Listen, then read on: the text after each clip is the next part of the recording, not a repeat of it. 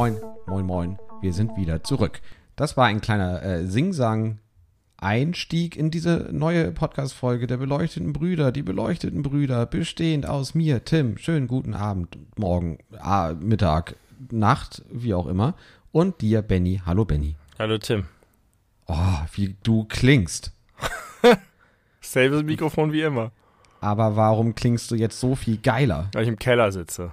Ja. der, der Keller, also in der Tat ist das ein Faktor, aber nicht der einzige. Nee, Erzähl, richtig. erzähl, erzähl. Ich, Ich- habe ein so krasses Bild gerade von mir. Ich werde das mal fotografieren für Instagram. Mach das mal. Ich sitze jetzt in dem schon von uns häufig besprochenen Proberaum, in dem wir schon mal eine ganze Podcast-Folge aufgenommen haben. Damals saßen wir nebeneinander auf dem Sofa. Das Sofa ist jetzt nicht mehr hier. Stattdessen steht an seiner Stelle ein Tisch. Ein Schreibtisch, auf dem ich ein neues kleines Studio-Setup aufgebaut habe, bestehend aus zwei Monitoren, einem blitzschnellen neuen äh, Laptop, einer Docking-Station und einem tatsächlich, schöne Grüße an Slati an dieser Stelle, einem Mikrofonarm mit Shockmount. Wenn ich also hier auf den Tisch klopfe, kann man das hören, aber es ist nicht so, wie wenn man auf den Tisch klopft, wenn ein Mikrofon auf dem Tisch steht, durchdringend in die Ohren, bis sie blutend sind. Und Gut, gut gerettet. das ist schön. Ich muss es noch ein bisschen hübscher machen, aber ich bin schon ziemlich weit und freue mich sehr darüber. Und Man hört nicht mehr, Ja, man hört nicht mehr dein, dein, dein riesiges Wohnzimmer, man hört nicht mehr dein Arbeitszimmer nach draußen hin, man hört das alles nicht mehr. Das ist voll gut. Ja, das ist dieser Soundabsorber, der hinter mir steht, den ihr nicht sehen könnt, aber du und äh, die anderen Dinger, die an der Decke hängen. Außerdem habe ich herausgefunden, warum ich, ich glaube es herausgefunden zu haben, warum ich immer diese krassen ähm, Lautstärkeverschiebungen hatte, die wirklich sehr störend sind, wenn man die auf dem Kopfhörer hört. Ja. Äh, und zwar habe ich tatsächlich einen Fehler in der Nachbearbeitung, glaube ich, gemacht. Ich dachte immer, die, die Spuren, die ich nachbearbeitet hatte, hätten das Problem nicht, aber es ist genau andersrum gewesen. Äh, denn ich habe mich schlau gemacht, was das Nachbearbeiten von Audiospuren angeht. Und ich habe immer einen Kompressor drauf gemacht, was gut ist. Das kann man und soll man tun. Ich habe aber auch die Spuren häufig normalisiert. Das bedeutet, dass man irgendwie, ich weiß jetzt technisch nicht ganz genau den Unterschied, aber dass man äh, die Maximalamplitude, den Ausschlag an Lautstärke nimmt und da darf nichts drunter gehen und die anderen werden alle entsprechend abgesenkt oder so. Ähm, oder sie werden aneinander angepasst oder so. Und dabei kann das wohl passieren. Und ich habe in irgend so Audioaufnahmeforen gelesen, wo jemand die Frage gestellt hat, das wollte ich nämlich wissen, erst Kompressor oder erst normalisieren. Und die Antworten waren alle so, bist du bescheuert? Was willst du überhaupt normalisieren? Bist du geisteskrank? Was bist du denn für einer? Ist das, bist du ein Baby? So sind diese ganzen Kommentare in so einem Forum, wo man sich eigentlich Hilfe sucht. Und da habe ich wieder ein bisschen, wurde ich wieder ein bisschen aggressiv und hab, wollte dem schon zu Hilfe beispringen, aber es war, glaube ich, ein Thread von 2009 oder so, deswegen wäre ich zu spät gekommen.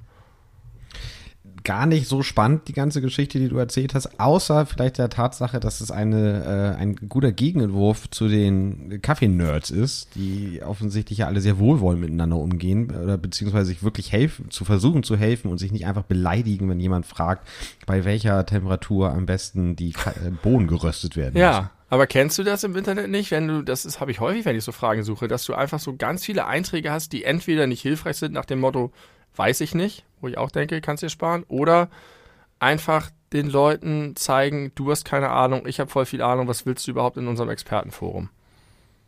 Ja, äh, nee, ich weiß, dass es das gibt, aber ich beschäftige mich mit sowas nicht, weil ich äh, solche Kreise meide, genau deswegen. Ja, mich nervt das auf jeden Fall. Ich meide sie ja, ich suche sie ja auch nicht, aber ich suchte eine Antwort auf die Frage. Ich habe sie dann indirekt dadurch bekommen. Ich normalisiere nicht mehr und ich glaube, dadurch wird es diese, diesen Störfaktor in diesem Podcast nicht geben, in diesem serviceorientierten Podcast, der, der es euch immer besser gehen lässt. Eine, äh, ja, genau. Das wollte Genau, ich das ist- sagen. Das ist unser Ziel, äh, dass es euch besser geht. Äh, bevor ich die Frage, wie es dir geht, wir, wir mixen hier mal alles ein bisschen ab. Äh, ich habe eine sehr schöne Rückmeldung bekommen von Hörerin Laura, die sich bemüßigt fühlte, mir nochmal zu sagen, wie gern sie unseren Podcast hört. Sie sagte, immer wenn sie das tut, hat sie das Gefühl, und ich zitiere, als wäre man der dritte Freund auf der Couch. Und das fand ich so schön, äh, weil irgendwie ist das auch das, was ich mir wünsche, wenn ich mir einen Podcast äh, anhöre. Weil dann fühlt man sich irgendwie wohl. Sie meint, es stört sie gar nicht, dass sie gar nicht sich also dazu äußern kann in dem Moment, so wie meine Mutter das immer gesagt hat, äh, sondern dass sie das einfach irgendwie nett findet, mal mir eher zuzustimmen, mal dir eher zuzustimmen. Wobei ich mir letzteres nicht so gut vorstellen kann, aber naja. Ich glaube, ich glaub, und- sie fand diese Geschichte, die ich eben aus dem Forum erzählt habe, richtig interessant. Aufwachen, Laura. Es geht jetzt weiter mit der Frage, Benny, wie geht's dir? Äh, vielen Dank auch von mir, Laura, das finde ich schön. Ich finde, man könnte auch sagen, dass das dritte Geschwisterteil, das wäre fast noch passender. Ähm, die, die Schwester, die beleuchtete Schwester soll man sein, wenn man auf der Couch sitzt. Das freut mich. Ich habe keine Rückmeldung bekommen, doch von meinem Vater, der hört weiter unsere Folgen. Und ich soll dir, er hat mir heute explizit gesagt, ich hoffe, dass ich dir immer weitergebe, dass er sagt, wie toll er die Folgen findet. Und Ich weiß nicht, ob du das immer tust, aber du hast es schon öfter getan. ja, aber ihm ist das sehr wichtig, dass ich das immer tue und deswegen auch nochmal hier nachgereicht. Er ist jetzt Vielen Dank, Folge lieber Thomas. 13 Props gehen raus an 14. dich. Mir geht es gut, unter anderem, weil ich mich richtig freue über dieses neue Studio. Das bedeutet ja auch einen Fortschritt für mich beim Videoschnitt und überhaupt insgesamt bei meiner ganzen Technik und all meinen Projekten, Deinem ganzen Leben. beim ganzen Leben. Außerdem hatte ich heute den Einschulungstag meiner Tochter. Das war auch interessant. Da können wir vielleicht später Hm. noch drüber reden. Ähm, aber es ändert so ein bisschen jetzt, gefühlt jetzt schon den ganzen Alltag. Es war irgendwie so, vorhin saß sie dann nach dem Abendbrot am Tisch und hat so, so Pseudo-Hausaufgaben gemacht. Die haben jetzt so einen ersten Zettel nach Hause bekommen, wo sie irgendwie ihren Namen und irgendwie so Linien oder was weiß ich, so kleine Aufgaben machen. Und das war richtig süß. Und eigentlich bin ich kein Fan von Hausaufgaben und so. Und es gibt wohl auch nicht so richtig welche in der ersten Klasse jetzt. Aber da bin ich gespannt, wie, wie doll das unseren Alltag verändert. Unsere Morgenroutine. Und äh, sie wird sicher einen irren Schub bekommen. Und das alles. Alles ein bisschen aufregend gerade hier bei uns. Naja, Ja. aber eure Morgenroutine und so und, und Alltag wird ja noch dann wahrscheinlich weiterhin sehr ähnlich sein zu vorher, weil es ja immer noch ein Kita-Kind in eurem Haushalt gibt. Ja, aber auch für den ändert sich das ein bisschen. Wir werden ein bisschen früher morgens losgehen. Man muss dann halt zwei Orte ansteuern, solange sie noch nicht alleine zur Schule geht. Mhm. Und äh, er nimmt das auch irgendwie alles wahr und mit. Und das, ja, ist, ist cool. Ich bin ganz happy damit. Man sieht es dir förmlich an und hört es deiner Euphorie in der Stimme auch an. Nein, ich kenne dich gut genug, um zu wissen, dass es, äh, dass es wahrscheinlich wirklich alles positiv und aufregend ist. Ich muss das bisschen nüchtern vorgetragen, Leute. Ja? genau. Sehr nüchtern, sehr, sehr reserviert, Ja, gut. möchte ich Man es muss, da, nennen. da ich vielleicht doch ein, man muss dazu sagen, ich kann mit diesem ganzen Firlefanz auch echt nicht viel anfangen, ja, mit dieser ganzen, mit diesem Initiationsritus, wo die da anmarschieren, äh, aufgerüscht und dann irgendwie sich alle vorstellen müssen und es ist eine Veranstaltung, die keine Zielgruppe kennt. Ähm, und dann kommt die ganze Verwandtschaft und alle sagen, so, jetzt beginnt die Schule, das ist wichtig für dich. Und wir haben das eher so runtergekocht und gesagt, ja, ist bestimmt cool, neue Leute, neue Freunde, aber es ist jetzt nichts Lebensveränderndes und es ist jetzt auch nicht, dass plötzlich alles anders ist und es soll auch nicht mit so einer krassen Bedeutung aufgeladen werden nach dem Motto, das ist jetzt und jetzt musst du auch und oh, da wird einem ganz schlecht manchmal, wenn man sieht, was Kindern da angetan wird. Ganz, ganz kurz zwei Dinge, die mir aufgefallen sind. Erstens, äh, genau das, was du gerade gesagt hast, haben wir vor einigen Folgen schon mal besprochen. Da hast du schon mal äh, dieses, äh, dieses Hochjazzen, dieses Ereignisses äh, ge, Das hast du jetzt kritisiert. Ja, um dich zu zitieren. Ähm, Aber das zählt und- jetzt nicht, dass, nicht, dass du jetzt hinterher sagst, du hast schon wieder Hochjazzen gesagt. Weißt du, jetzt habe ich es doch gesagt. Fuck, du hast mir eine Falle gestellt. Und du bist, du bist reingetappt. Ich kenne dich Ja, einfach zu wie so ein Honigbär. Äh, und das Zweite, was mir aufgefallen ist, äh, dass du sagst, ihr wollt den Kindern transportieren, dass es jetzt nicht sehr lebensverändert ist. Und das sagst du ungefähr eine Minute, nachdem du gesagt hast, dass sich euer ganzer Alltag irgendwie vielleicht ein bisschen verändern wird und selbst der Kleine jetzt ein bisschen früher aufstehen muss. Also es hat schon einen massiven Impact. Man darf das jetzt auch nicht zu doll Eben. unter den Tisch kehren. Nee, aber gerade drum muss man das nicht noch so aufladen mit und jetzt kommen alle Verwandten und dann wird auch mal gesagt, oh, du bist jetzt ein Schulkind und äh, das, äh, ich finde, es ist schon genug. Da muss man nicht noch künstlich aufbauschen. Ich glaube, ich kenne deine Antwort, aber äh, was sagst du so zu Taufen und Familien, die Taufen irgendwie zum Riesen-Happening machen? Ja, kann ich nicht verstehen. Ja, gut, danke. Also, Okay, müssen wir nicht weiter drüber reden. Naja, jetzt mal abgesehen von dem, von dem kirchlich-christlichen Aspekt, äh, das meine ich jetzt nicht, sondern das, was dann draus gemacht wird. Dass auch da Leute aus Köln anreisen müssen und äh, säckeweise ja. Kuchen äh, gemacht werden. Und vor allen Dingen für ein Kind, das das ja gar nicht mitbekommt. Da hat man nicht das Problem, was man bei der Einstellung hat, dass man irgendwie das Gefühl hat, Leute, haltet mal den Ball ein bisschen flach, das ist schon aufregend genug, sondern einfach, ihr macht einen Zirkus für ein Kind, das es nicht wahrnimmt. Ihr macht es nur für euch und auch da fragt man sich manchmal, wer ist die Zielgruppe. Ja, das ist doch genau wie den ersten Geburtstag eines Kindes zu feiern. Das ist doch genau das gleiche Prinzip. Richtig. Oder den Geburtstag von seinem Hund, wie Olli Schulz mal gesagt hat. Als Bibi McBanson. Okay. Ja. Okay.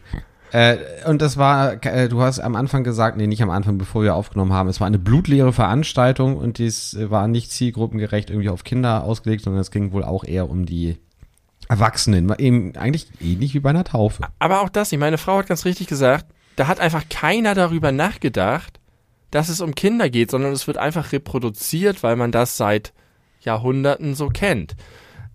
Man hätte einfach Musik anmachen können, vielleicht ein paar Spiele zum Kennenlernen, eine kleine Rede meinetwegen und dann kann man mit den Eltern zusammen irgendwas machen, dass sie sich alle so ein bisschen kennen und das ein bisschen locker. Stattdessen gehen die Kinder in eine Aula, alle sind von Anfang an still wie in der Kirche. Es ist so ein bisschen wie, ähm, ja, es ist einfach wie in der Kirche. Die Leute flüstern, dann setzt man sich an den Platz, die Kinder müssen nach vorne mit ihren Rucksäcken, die Eltern sitzen hinten mit den Schultüten. Das ist eine mega unnatürliche Situation. Die Kinder sind eh schon nervös, dann werden die einzeln, müssen sie nach vorne gehen. Es vermittelt so eine, so eine Ordnung, die es aber eigentlich gar nicht gibt und keiner checkt ist. Und dann haben wir auch überlegt, das ist so ein bisschen wie wenn du eine Doku über eine andere Kultur siehst. Und dann stehen da die Eltern mit so einer langen Papprolle in der Hand die ganze Zeit rum und warten, bis die Kinder wiederkommen. Und eigentlich kann man das nicht verstehen, was da alles passiert. Und es ist so ein bisschen, man macht es halt, weil es so ist. Und alle ziehen sich schick an. Aber die Kinder haben nichts davon, dass der Schulleiter eine langweilige Rede hält. Die Eltern haben nichts von dem doofen Theaterstück, bei dem das Sams aufgeführt wird. Warum auch immer, einfach so random irgendeine Sams-Geschichte. Und was dann hinterher wohl richtig geil war, war, als sie dann zusammen in die Klasse gegangen sind. Und die, die wir, sie hat eine Lehrerin und einen Lehrer, die sind total toll und das war alles super. Aber die Veranstaltung an sich, und dann normalerweise sind dann ja auch Omas, Opas, Tanten, Geschwister dabei. Das war wegen Corona jetzt alles nicht der Fall. Und dann ist es noch merkwürdiger, die Vorstellung, dass sich so viele Leute frei nehmen, da alle hinkommen für diesen Tag. Und dann passiert aber eigentlich nichts. Außer, dass irgendwie die Kinder denken, oh, oh, ich bin in der Kirche. I don't get it. Ja, ja, ich, ja, ich äh, kann das nachvollziehen, aber ich glaube, vielleicht hat es auch einen positiven oder einen, ja, einen sinnvollen Effekt, dass man da so eine Zäsur macht, weil es ja doch irgendwie ein neuer Lebensabschnitt ist und das, äh, damit es auch bemerkt wird. Aber vielleicht braucht es das gar nicht. Ah, nee, das könnte, ich könnte so. mir das vorstellen, aber dann bitte ein bisschen kindgerechter, dass, dass es ja. irgendwie cool für die ist. Die lernen, ja. die lernen 23 neue andere Kinder kennen, mit denen sie viel Zeit verbringen. Die haben, das ist alles sowieso schon aufregend. Aber dann, dann so eine langweilige, gut, du kannst natürlich als Schulleiter oder Schulleiterin auch eine gute Rede halten, die auch an die Kinder gerichtet ist. Vielleicht hatten wir da einfach jetzt Pech, aber ja. Erinnerst du dich überhaupt an deine Einschulung? Ich kann mich nur an meine, äh, heißt das Umschulung, Einschulung auf dem Gymnasium erinnern. Da gab es ja. nämlich ja auch sowas ähnliches. Jetzt nicht ja. mit Schultüte oder so, aber auf jeden Fall waren da auch meine Eltern, nee, waren meine Eltern dabei? Doch, ich glaube schon. Ja, ich glaube schon.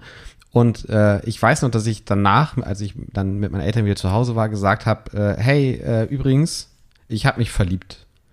Ich habe mich äh, während der, dieser Einschulungszeremonie auf dem Gymnasium habe ich mich verliebt in ein Mädchen, was ich ausschließlich von hinten gesehen habe, weil ich fand die Haare so schön und irgendwie kam da so ein guter Vibe nach hinten rüber, hatte ich den Eindruck. Und ich habe dann äh, meinen Eltern erzählt, ich habe mich verliebt. Das war auch ein Mädchen, mit dem ich dann in einer Klasse äh, landete.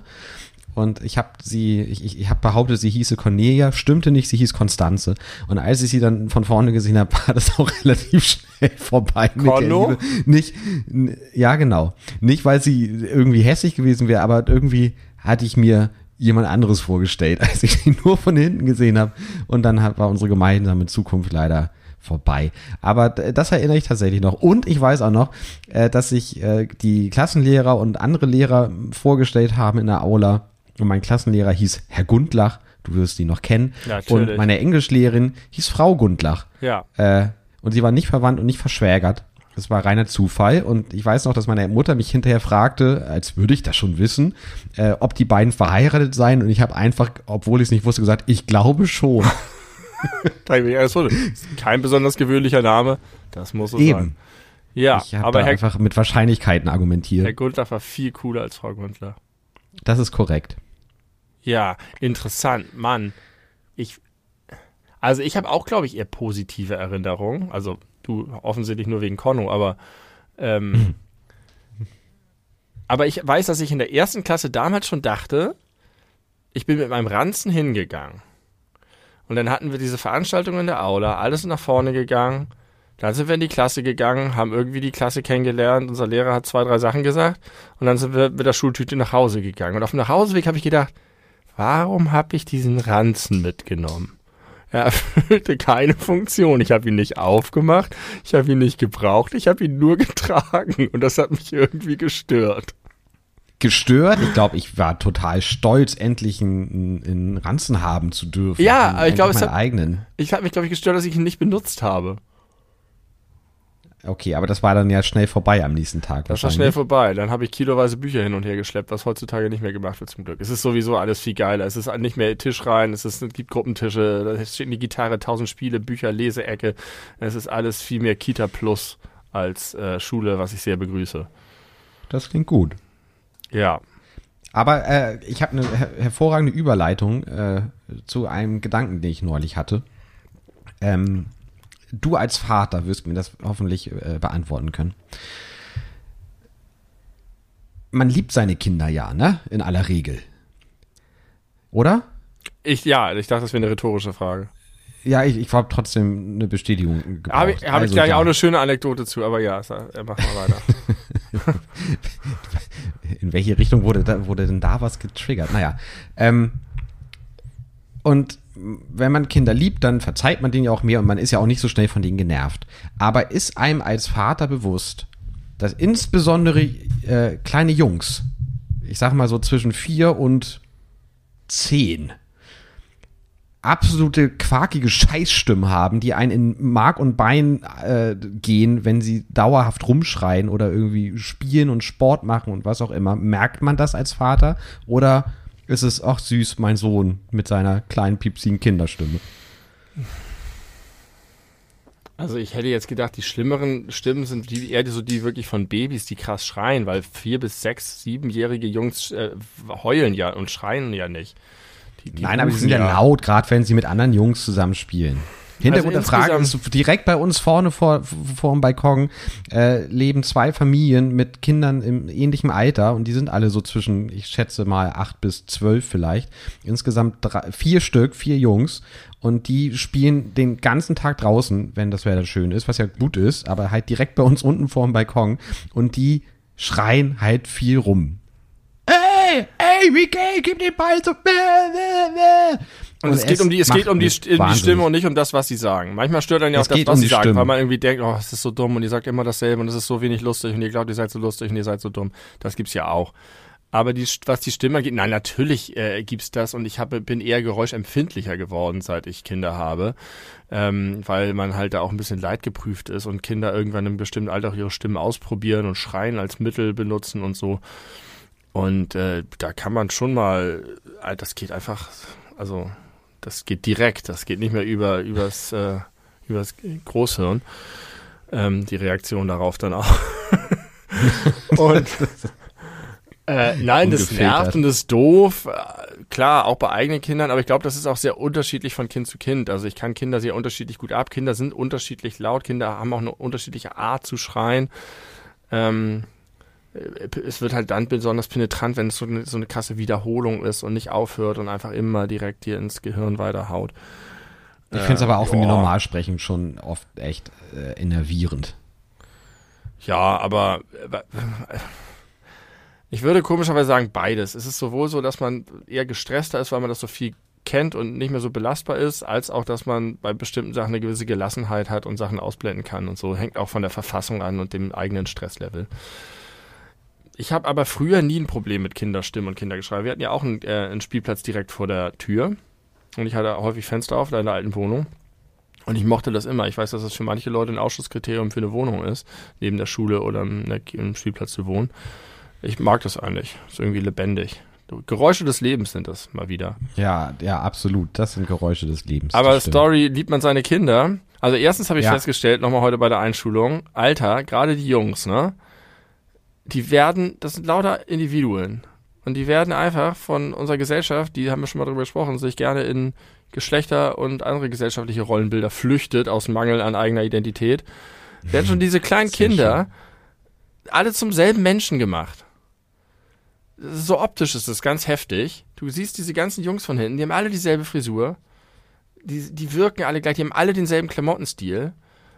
Und du hast wirklich das Gefühl, auch wenn wir alle davon reden, dass wir Diversität wollen und Vielfalt wollen, arbeiten vor allen Dingen Eltern mit ihren Kindern darauf hin, dass wir möglichst keine Vielfalt haben. Und gerade bei Jugendlichen ist es ja auch so, dass wenn du abweichst, hast du häufig ein Problem. Die streben nach der Mitte und nach der Norm, weil sie sonst ja auch das Selbstbewusstsein haben müssen, das irgendwie zu, zu vertreten und nicht gehänselt zu werden, sondern selbstbewusst dastehen zu können, sagen, das bin ich, ich finde das geil, ich mache das gerne so. Kann sich halt viel leichter im Mainstream verstecken. Aber dass diese kleinen sechsjährigen Knirpse da schon so so gleichge gedonnert werden, das hat mich irgendwie traurig gemacht. Die haben mir irgendwie ein bisschen leid getan.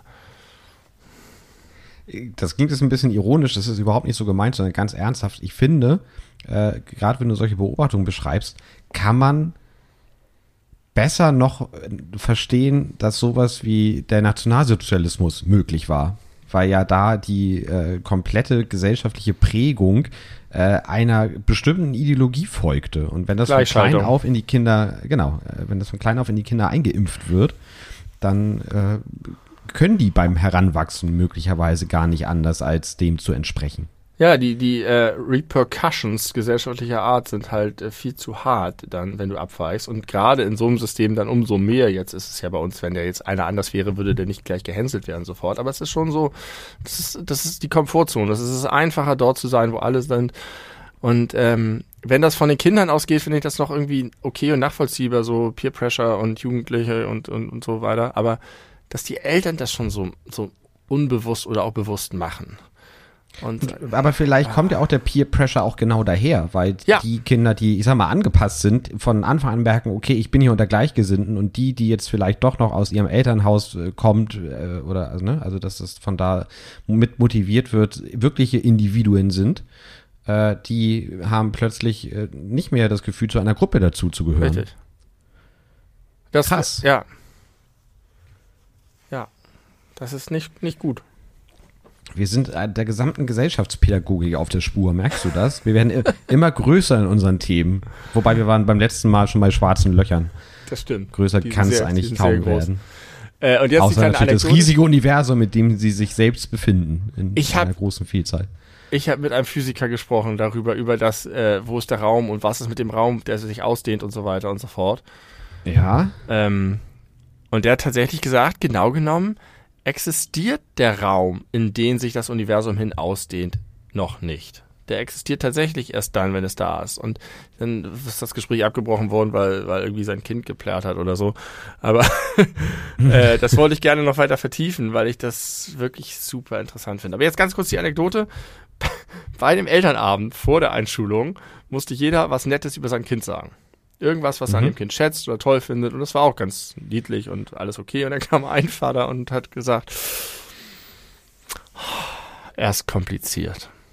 Und dann waren die, waren die beiden Lehrkräfte waren so, ja, aber irgendwie irgendwas Nettes so, nee, nix. und dann haben die immer weiter das versucht und hat er dann irgendwie Geschwister oder Freunde und dann, ja, es gibt immer Ärger in der Vorschule, ich werde angerufen, er schreit, was soll ich machen? Er hat drei Schwestern, mit denen kann er nicht spielen. Und dann hat er das so genuschelt und dann hatte der, der, der Lehrer hatte gedacht so, ah, okay, ich hab was. Er gesagt, ach so, mit seinen drei Schwestern kann er also richtig gut spielen, sagen sie. Und dann hat ihn die andere Lehrerin angeguckt und meinte, nee, gerade nicht. und es ist dabei geblieben. Der Mann hat keine Sache gesagt, die oh. er an seinem Sohn mag. Nichts. Oh, ist das, ist, das ist richtig bitter. Ja. Und der, der, Sohn hört das alles, ne? Nein, also nein, nein, nein, war, nein, der war nicht Achso, das war, okay, das war jetzt nicht auf der Bühne in der Aula oder so. Das, äh, okay. Nein, das war beim Elternabend. You will see for yourself. das ist kein, kein guter Typ. Oh Mann, oh Mann, oh Mann. So viel dazu zu kind, Kindern und so. Ich habe noch eine andere Sache zum Start für dich, eine Überraschung oder eine gute Nachricht oder eine Ankündigung und ich möchte sie gerne Oh. im Podcast machen, um sofort Nägel mit Köpfen zu machen und uns darauf festzulegen. Ich habe Mhm. nämlich eine Opportunity bekommen. Jetzt bin ich der Typ hier mit dem englischen Scheiß. Ich habe die Möglichkeit bekommen, endlich das Geld, das wir verdienen mit unserem sagenhaften Streaming und unserem Verkauf von unseren äh, Schallplatten. Äh, unser Werbeblock. Wir haben kürzlich wieder ein neues Album rausgebracht. Das heißt Ferien Selbstmörder in den Serien. Ist auf Bandcamp kostenlos zum Download erhältlich. Aber manche Leute geben dafür gerne Geld. Ähm, und irgendwie habe ich mich immer gefragt, was mache ich denn? Das ist nicht insgesamt so viel, aber es ist inzwischen doch sowas zusammengekommen, dass man damit schon, dass ich das mich schlecht fühle, wenn ich das einfach in die Haushaltskasse fließen lasse.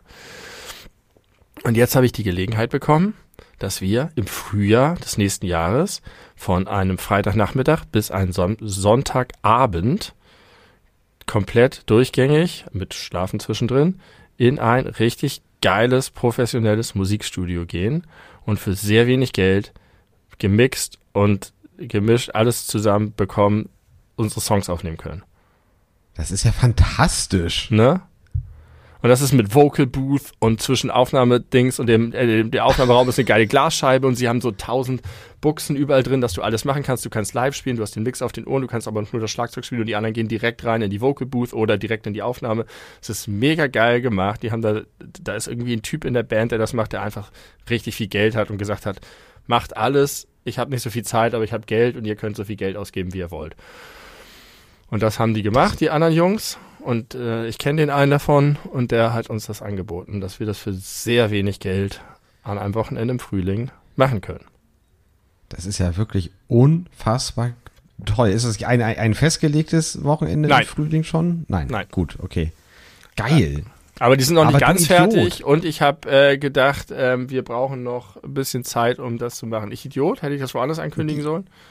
Ja, natürlich. Ich heirate in wenigen Wochen. Und Ja, du bist mein Geschenk. Trauzeuge, Alter. Was wäre das denn für ein geiles Geschenk vom Trauzeugen an Mhm. den Bräutigam? Alter. Nein, das ist ja nicht. Erstens ist es kein Geschenk, weil ich es von unserem gemeinsamen hart verdienten Geld ja, bezahlen egal. Aber du hast ja die Opportunity aufgemacht. Ja, und zweitens wollte ich ja gerne mit dir zusammen daraufhin dann auch das vorbereiten und dafür auch noch genug Zeit habe. Ich habe das tatsächlich überlegt, ob ich das mache.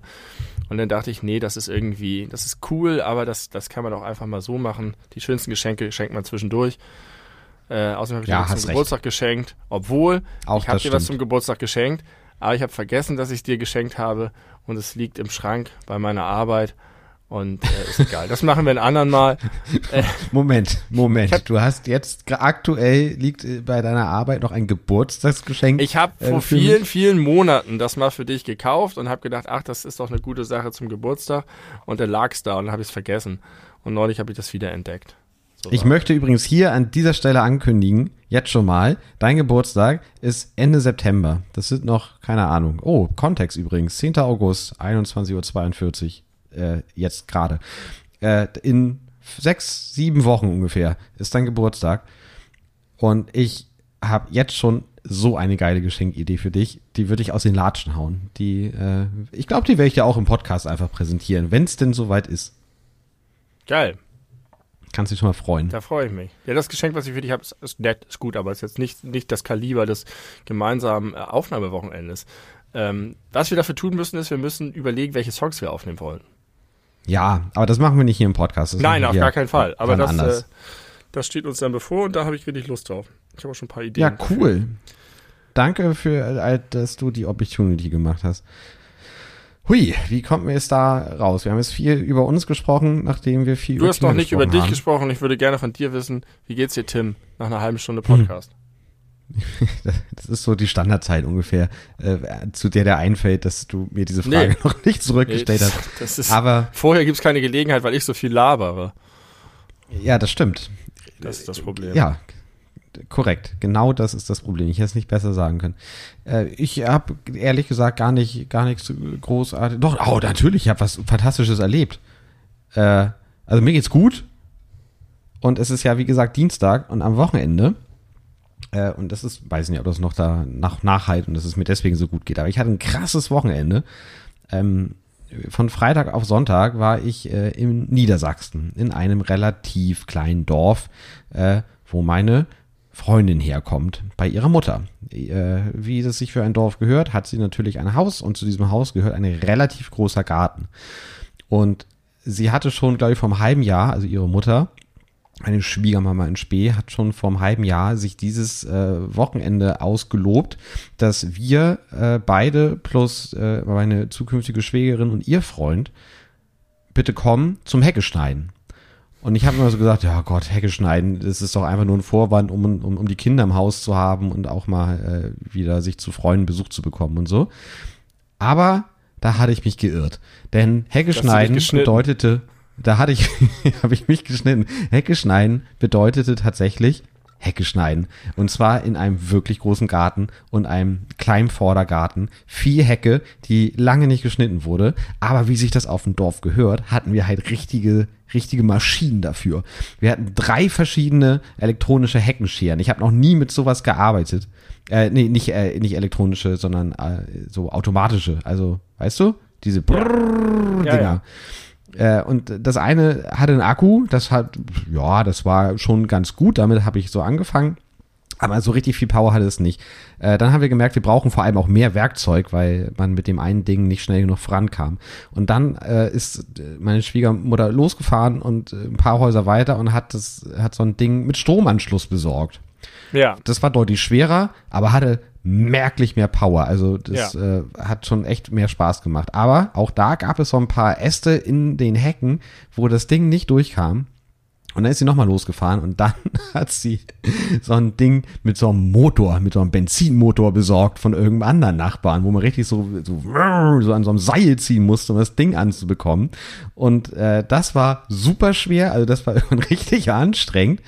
Aber damit ist man durch die dicksten Äste durchgekommen und das war so befriedigend und so geil, da einfach äh, oben ohne, weil die Sonne irgendwie schien, sich wie so ein Farmboy zu fühlen und da einmal so richtig durchzumähen und das über viele Stunden. Und Muskelkater? Extremer Muskelkater in den Armen und im Rücken am nächsten Tag. Ja, ja, ja. Aber das. Aber Hast das du noch nie eine Kettensäge so benutzt? In meinem ganzen Leben noch nicht. Guck Nein, mal. gar nicht. Irgendwann können wir auch das nochmal machen. Das macht nämlich auch Bock auf so Böcken, äh, dicke Stämme und Äste mit der Kettensäge zu klein zu teilen. So, oder, oder Bretter. Ich meine, das hast du jetzt gehabt, vielleicht brauchst du es nicht so bald, aber ich kann die Hilfe immer gut gebrauchen, also ich freue mich, wenn du. Hast du sowas? Äh, ich möchte mir sowas jetzt kaufen, denn bis jetzt bin ich da immer auf meinen Vater angewiesen, was okay ist, weil der ist äh, oft verfügbar und hat Bock. Aber äh, trotzdem wäre es schön, wenn ich das einfach regelmäßig machen könnte, denn ich muss es regelmäßig machen. Ja. Moment, Moment, Moment. Wir hatten gerade 19-jähriges Freundschaftsjubiläum, kann man an der Stelle kurz erzählen. Äh, am 4. August nämlich. Und ich höre gerade zum ersten Mal, dass es bei dir theoretisch die Möglichkeit gäbe, mit einer Motorsäge Baumstämme klein zu sägen. Ich habe einen Teil nicht verstanden. Ich höre gerade zum ersten Mal, dass es was? Dass du über die Möglichkeit verfügst, dass man bei dir mit einer Kettensäge Baumstämme klein sägt. Ja, sicher. Alter, warum höre hör ich das zum ersten Mal? Das will ich machen. Unbedingt. Das ist ja mega geil. Sehr gerne. Das können wir machen. Du könntest dein eigenes Jochen Schweizer Unternehmen aufmachen bei dir zu Hause. Ist dir das klar? Ich habe schon neulich überlegt, ob ich mit Tigerschnägeln Handel aufmachen sollte.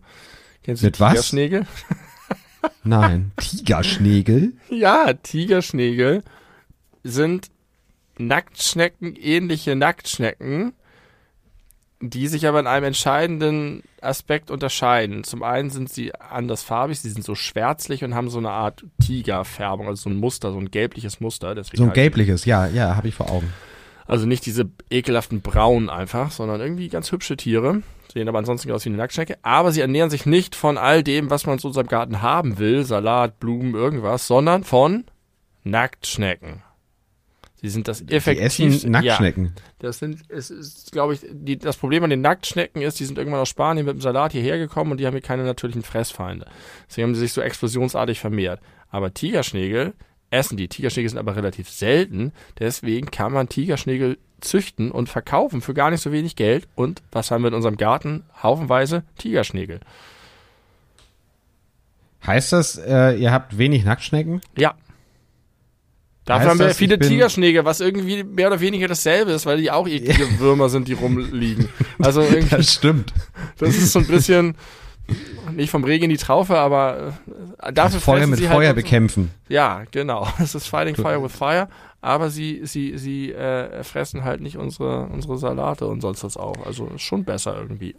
Schon besser, aber das bedeutet, ich bin äh, letztes oder vorletztes Jahr bei dir auf deiner Terrasse barfuß beziehungsweise auf Socken möglicherweise nicht auf eine Nacktschnecke, sondern auf einen Tigerschnägel Richtig. getreten. Könnte auch eine Nacktschnecke gewesen sein, denn irgendwovon müssen sich die Tigerschnägel ja ernähren. Also es wird hier auch durchaus schon noch ein paar geben, aber ja, die Population ist dezimiert dank der Hilfe von Tigerschnägeln. Also, ich kann Jochen Schweizer äh, Dependance aufmachen, ich kann Tigerschnägelhandel machen, ich kann Eier verkaufen. Wenn das so weitergeht, können wir uns bald ein eigenes Studio kaufen, dann ist so ein Wo Wochenende überhaupt nichts Besonderes mehr. Richtig. Aber ich, wie hat man sich das vorzustellen, so in der Tigerschnägel-Nacktschneckenwelt? Da kommt so ein Tigerschnägel an und äh, so um die Ecke und sieht, oh, lecker, da hinten ist, ist, ist eine geile Nacktschnecke. Die Nacktschnecke sieht das und denkt, oh fuck, da kommt der Tigerschnagel, weg. Und dann sind die in so einem Abstand von effektiv, weiß ich nicht, sechs Zentimetern in dieselbe Richtung unterwegs, aber beide sind halt unglaublich langsam, weil es irgendwelche Schneckenwurmartigen Viecher sind, die keine Beine haben. Kennst du noch von früher Wann- Tempo kein kleine Schnecke, das Spiel, das Brettspiel? Nein, das kenne ich nicht. Das ist ungefähr genauso. Die würfeln immer. Braun, ich bin dran. Ein Zug. Die sind schneller als man denkt. ja, aber dann, die werden doch ungefähr gleich schnell sein. Weiß ich nicht. Vielleicht sind die Tigerschnägel auch schneller und das ist hier entscheidender Vorteil. Ich glaube, die legen sich auf diese Nacktschnecken drauf und dann ver verdauen die die nach und nach so langsam über einen Zeitraum von lange. Bah, das ist ja ekelhaft. Das ist Ja. ekelhaft. Ja, jedenfalls war es ein geiles Wochenende. Äh, Das freut äh, mich. reichlich viel Korn, äh, wie sich das fürs Dorf gehört. Und äh, das war, das war wirklich, wirklich äh, super. Und ja, ich habe mich selten so sehr als Stadtkind gefühlt wie in dem Moment. Äh, es stand eigentlich auch noch in Aussicht, dass ich zum ersten Mal in meinem Leben Trecker fahren kann. Da musste der allerdings in die Werkstatt leider. Aber beim nächsten Mal ist schon Trecker fahren geplant. Super gut. Warte mal. Ich merke gerade was. Oha, Mein, Was mein, merkst du? mein Laptop ist nicht im, am Strom. das ist schlecht potenziell. Und das irritiert mich. Jetzt ist er dran. Der Stecker war nicht richtig drin im Laptop. Also, Also äh, ich, wirklich, du hast heute ein Talent, die richtig spannenden Geschichten zu, zu Das war nicht mehr. Du hast die, die Geschichte ungefähr jetzt um 100% verlängert durch diesen unnötigen Kommentar. Das Ja, war doch wichtig. auf deine Wenn uns hier Defizite plötzlich der Saft möchte. weggegangen wäre, ohne dass ich das gemerkt hätte, dann hätten unsere Zuschauer... Aber sowas kannst du doch auch mit dir selber ausmachen, das musst du doch nicht verbalisieren. Kannst du nicht Dinge tun, ohne sie laut auszusprechen? Nee, weil wenn ich jetzt hier unter den Schreibtisch hätte klettern müssen, dann wäre das eine Erklärung bedurft. Vor allem dir gegenüber. Ich kann ja nicht einfach dich mitten in deiner Heckenschneidegeschichte und Korngeschichte unterbrechen und unterm Tisch krabbeln. Aber es war Handlungsbedarf du nötig. mich damit doch viel weniger, als wenn du, wo du potenziell noch inhaltlich zur Geschichte was sagen könntest. Ich muss doch mal ganz kurz erklären, was hier los ist, bevor du dich wunderst, warum ich verschwinde. Ich wundere mich überhaupt nicht, wenn du, du kannst ständig verschwinden, das ist mir egal. Wenn ich das Gefühl habe, du hörst mich noch, kannst du machen, was du willst, solange es keinen Lärm macht im, äh, fürs Mikrofon. Das ist doch, das ist doch unprofessionell. Auch jetzt darüber hier so zu reden, ist total. Das ist total deine Schuld. Du hast mich angegriffen, ich muss mich rechtfertigen. Das liegt in meiner Natur. Ich kann sowas nicht stehen lassen. Ich habe neulich meine Nachbarin getroffen mit so einer riesengroßen Heckenschere, also so einer Handschere. Und was hat Ja. die damit gemacht? Keine Hecke geschnitten, sondern Schnecken geschnitten. Die ist durch den Garten Wow. abends gelaufen und hat gesagt, keine Gnade den Schnecken. Und der habe ich auch von den Tigerschnecken erzählt. Die hat jetzt Interesse. Da geht schon los mit dem Geschäftsmodell.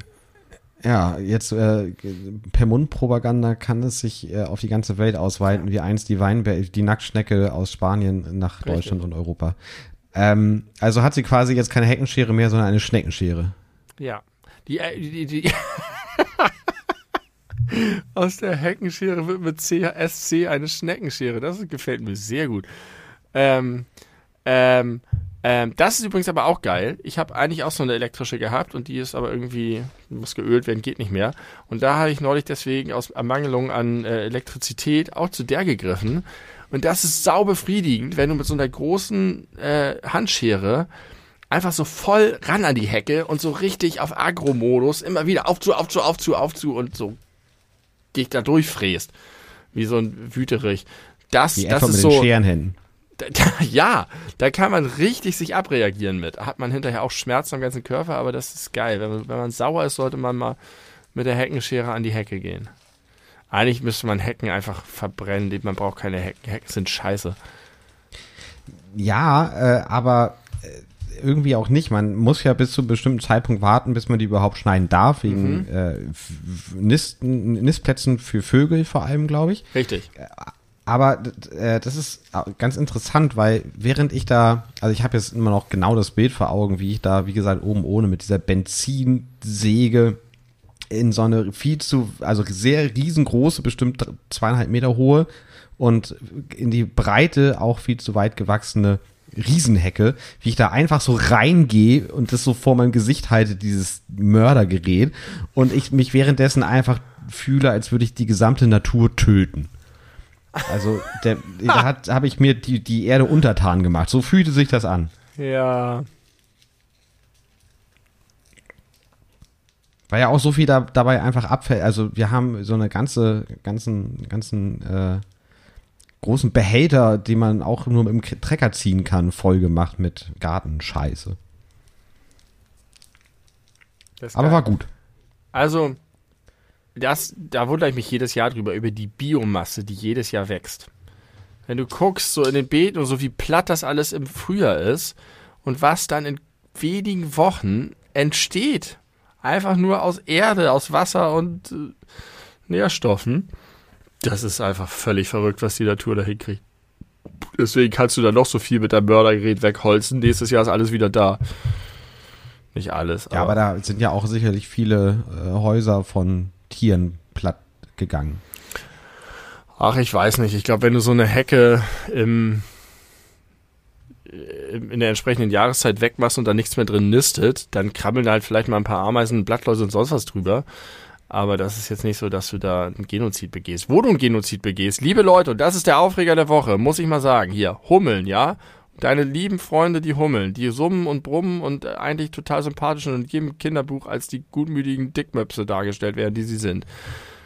Die leiden richtig darunter, dass ihr kranken Bastarde, die es notwendig findet, wöchentlich oder zweiwöchentlich euren scheiß Rasen auf wenige Millimeter zu kürzen, damit ihr einen bekackten Teppich im Garten habt, anstatt die Natur, die ihr habt. Habe mich schon mal drüber aufgeregt, aber jetzt habe ich nochmal gehört, dass richtig viele Hummeln krass bedroht sind. Warum? Grund Nummer eins, die Kackdeutschen mähen ihren Rasen zu oft und es ist einfach unnötig und die ganze, das ganze Mittelmeer brennt ab und die Leute verrecken und der Klimawandel ist da und alle fragen sich, was können wir tun, was können wir tun, wo ist die Politik? Und die Leute sind immer noch nicht bereit, einfach mal darauf zu verzichten, einen scheiß Rollrasenteppich in ihrem Kack-Designergarten zu haben. Da platzt mir der Kragen, echt.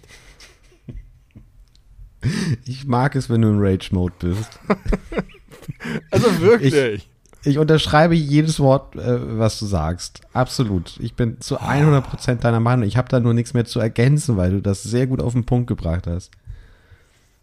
Also was ist da los? Ich meine, was, alle schreiben jetzt, wir warten nicht mehr auf die Klimakatastrophe. Sie ist da. Ihr seht es. Deutschland wird überschwemmt.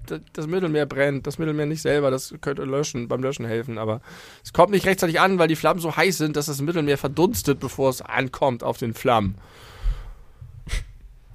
Ja, aber guck mal, da hast du doch eigentlich wieder ge- genau das Problem, was wir bei der Einschulung gerade besprochen haben. Diese auf Konformität ge ge ge gespulten Kinder werden auf Konformität gespulte Erwachsene, die alle wollen, dass ihre Gärten identisch aussehen und was hermachen. Und, Ja, und äh, die denken nicht nach. Die denken nicht mal nach, dass es nichts hermacht, sondern dass es scheiße aussieht.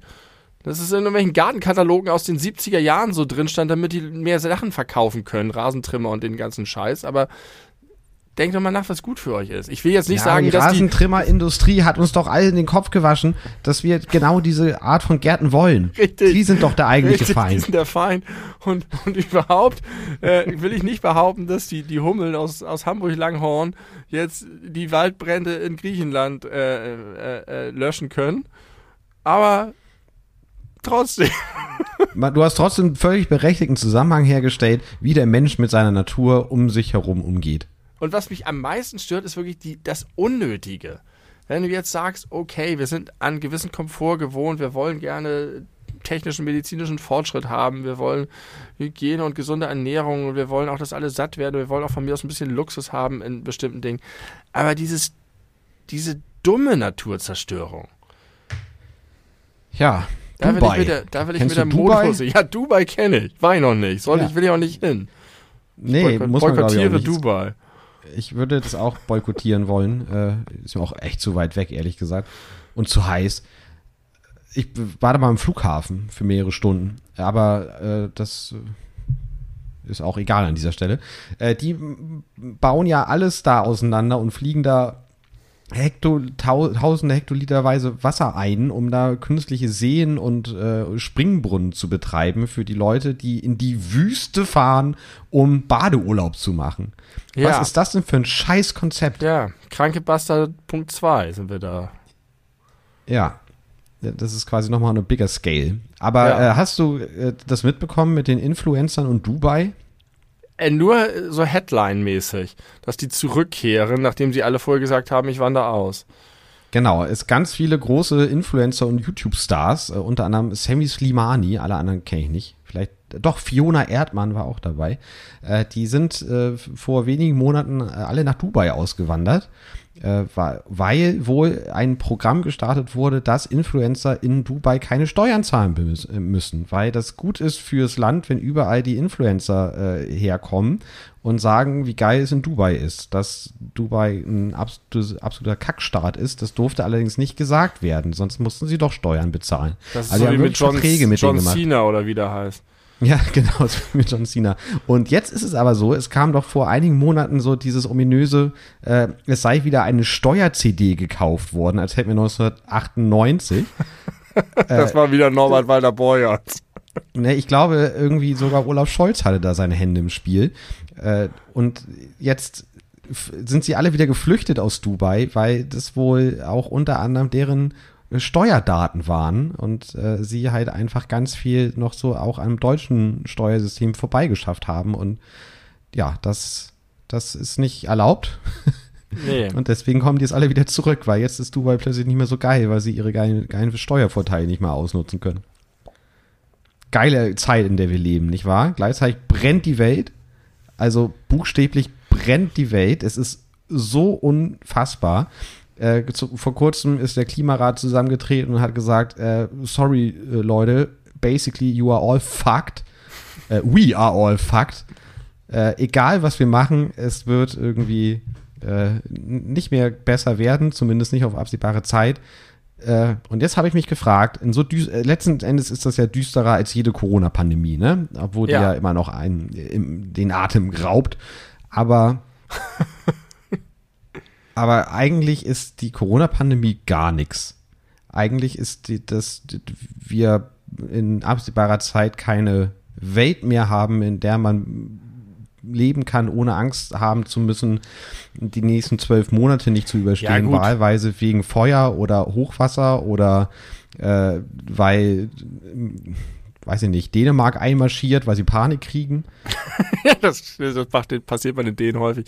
Nein, ganz so schlimm ist es natürlich insofern nicht, als das, beziehungsweise ist ja eigentlich noch schlimmer, als dass es, äh, es ist, kann zwar nicht mehr gerettet werden, aber es kann halt noch viel schlimmer werden. Und jetzt gehen ja immer diese Zahlen rum mit den Wahrscheinlichkeiten. Das finde ich eigentlich eine sehr schöne Sache. Es ist ja nicht so, dass plötzlich alles brennt und alles tot ist, sondern die Wahrscheinlichkeit von Starkregen wächst und die Wahrscheinlichkeit von, von Dürren wachsen und so weiter und von Ernteausfallen. Das heißt, es, in anderen Ländern ist es auch so, dass, dass es dazugehört, dass es jedes Jahr krasse Waldbrände gibt und so. Und damit leben die Leute und da stellen die sich drauf ein. Und auch jetzt gilt es wieder, was war in Italien vor allen Dingen los? Alles Brandstiftung. Also da, da ist halt auch nochmal einfach so ein absurdes menschliches Element drin von irgendwelchen äh, Bauern, die sich da neue, neue Schneisen in die Wildnis äh, brennen wollen. Und dann ja, aber hoppla. das bleibt ja. Das hoppla. wird ja nicht weniger. Das hört ja nicht auf. Die Leute Nein, das ist richtig. Ja aber auch das zeigt nochmal, dass der, Mensch nicht das Feuer austritt, sondern Öl reinkippt weil er einfach so, so dusselig ist und so gierig und so kleingeistig und kurzsichtig. Ja. Ähm, ja, aber trotzdem werden wir irgendwie uns darauf einrichten und damit leben. Es wird halt schlimmer und man wird daran gewöhnt sein. Und dann ist es halt auch irgendwann mal so, dass Olaf Scholz sich nicht mehr hinstellen kann und sagen kann, das machen wir alles, das finanzieren wir alles, denn wenn das einmal passiert, äh, nach, nach 20 Jahren wieder okay. Aber wenn das alle zwei Jahre passiert, dann wird es irgendwann knapp mit dem, mit dem Ausgleichszahlung. Gerade wenn man auch noch eine fette Pandemie im Rücken hat, die auch ein paar Milliarden gekostet hat. Und gleichzeitig der Golfstrom so langsam sagt, ey, fickt euch Leute, ich habe keinen Bock mehr, ich steige hier aus, ich mache ich helfe euch nicht mehr bei, bei euren stabilen Wetterlagen. Ja. Ich kipp halt um, ich will nicht mehr. Ja, der, aber dann der, kann man ja sagen, das ist ja gekündigt. prima, von unten wird es heißer, von oben wird es kälter, dann gleicht sich das ja prima aus. Hm. Müssen, müssen alle in die Mitte ziehen, da wird es dann schön. Tja, naja. Äh, aber was ich mich halt eigentlich gefragt habe, worauf ich hinaus wollte, äh, wie siehst du unseren Auftrag in Bezug auf den Klimawandel und die damit einhergehenden Katastrophen auf der ganzen Welt? Also erstens weniger Was? Rasenmähen, das ist schon mal ganz wichtig. Nee, jetzt uns beide, nur du und ich, unseren Podcast vor allem. Unseren Podcast, dass wir überhaupt darüber reden und das auf eine Art und Weise tun, dass es zwar anklagend und fingerzeigend ist, aber so plausibel, dass die Leute nicht umhin können zu sagen, ja, die beiden chill Sis-Dudes, die manchmal doch ein bisschen weniger chill sind, die haben da vielleicht einen Punkt und äh, ich weiß nicht, wäre mal eine Frage an, an unsere ZuhörerInnen, ob wir mit dem, worüber wir in den letzten 65 Folgen oder was geredet haben, du hast übrigens nicht gesagt, welche Folge wir haben am Anfang, ist mir nicht Ja, ich war mir nicht ganz sicher. Aber ist auch egal. Wir haben auch noch keinen Kontext geschaffen, können wir auch später noch machen. Doch, habe ich gemacht. Aber meine Frage ist, ob wir schon mal Anlass zur Veränderung des persönlichen Verhaltens gegeben haben in Bezug auf nachhaltiges Verhalten. Ja, gute Frage. Aber im Grunde ist deine Idee, die du hast, die Idee, die Greta Thunberg schon vor drei Jahren hatte. Und äh, die hat mehr Zuhörer in ihrem Podcast mit ihrer, mit ihrer beleuchteten Schwester, schätze ich, äh, als wir. Und trotzdem hat es, ja, na gut, es hat eine Bewegung losgetreten, die das vielleicht alles äh, beschleunigt. Das hat sie geschafft. Also hast du, wie heißt der Thomas E. Mann? Der amerikanische Klimajournalist. ich weiß nicht, was er eigentlich ist, aber er hat Bücher geschrieben zum Klimawandel. Und das fand ich richtig interessant. Der hat nämlich geschrieben, dass dieses ganze Aufrechnen von mäht euren scheiß Rasen nicht und, und äh, fliegt nicht und diese ganzen Diskussionen, dass das einfach nur die Leute gegeneinander aufbringt, anstatt dass man gemeinsam wirklich was bewegen kann und dass es eigentlich alles der Plan der Untätigen ist, die Verantwortung aufs Individuum zu schieben, äh, das zu verlagern, das Ganze, weil man sowieso mit dem, wie ich lebe und was ich einspare und was ich mache mit meinem Bewusstsein, selbst wenn wir alle 80 Millionen Deutschen überzeugen, persönlich was zu ändern, reicht das bei weitem nicht. Und das heißt nicht, dass man das nicht tun soll, aber man soll vielleicht weniger aufeinander losgehen und genau das, was ich vorhin getan habe, nicht tun, nämlich anklagend auf den Privathaushalt zeigen, der seine Hummeln im, im Rasenmäher schreddert. Äh, sondern sagen, wir können das schaffen, wir müssen das schaffen, aber dafür müssen wir tatsächlich global was bewegen. Und das ist auch möglich, aber nicht, wenn wir uns immer wieder in diese kleinen Stellvertreterkriege machen. Hab, hat neulich in unserem Discord jemand, der neu dabei ist, reingepostet einen super interessanten Link das habe ich sehr gerne gelesen. Schicke ich dir auch nochmal weiter. Es war irgendwie gleichzeitig aufbauend und verstörend. Ja, ja, so ähnlich wie dieser Film von David Attenborough, über den wir ja. schon mehrfach gesprochen haben. Ja, äh, du hast genau das Problem natürlich messerscharf äh, erkannt und benannt. Äh, das, die Verantwortung wird auf Einzelpersonen gelegt. Aber was du gerade gesagt hast, dass äh, diese mit dieser erhobene Zeigefinger, äh, wenn man so, so, so seinen Nachbarn links und rechts guckt, die ihre Glasflaschen in den Hausmüll schmeißen oder so. äh, das, was ich überhaupt nicht verstehe, ehrlich gesagt, weil das, na egal. Äh, nee, da jetzt würde ich mich in Rage reden. Äh, das will ich jetzt nicht. Ich bin guter, ich habe immer noch gute Laune. ähm, dass diese Kleinkriege ja überhaupt gar nicht das Ziel sind von der Klimabewegung. Äh, das äh, habe ich in letzter Zeit, ich habe häufig mal Interviews mit Luisa Neubauer gelesen oder gehört.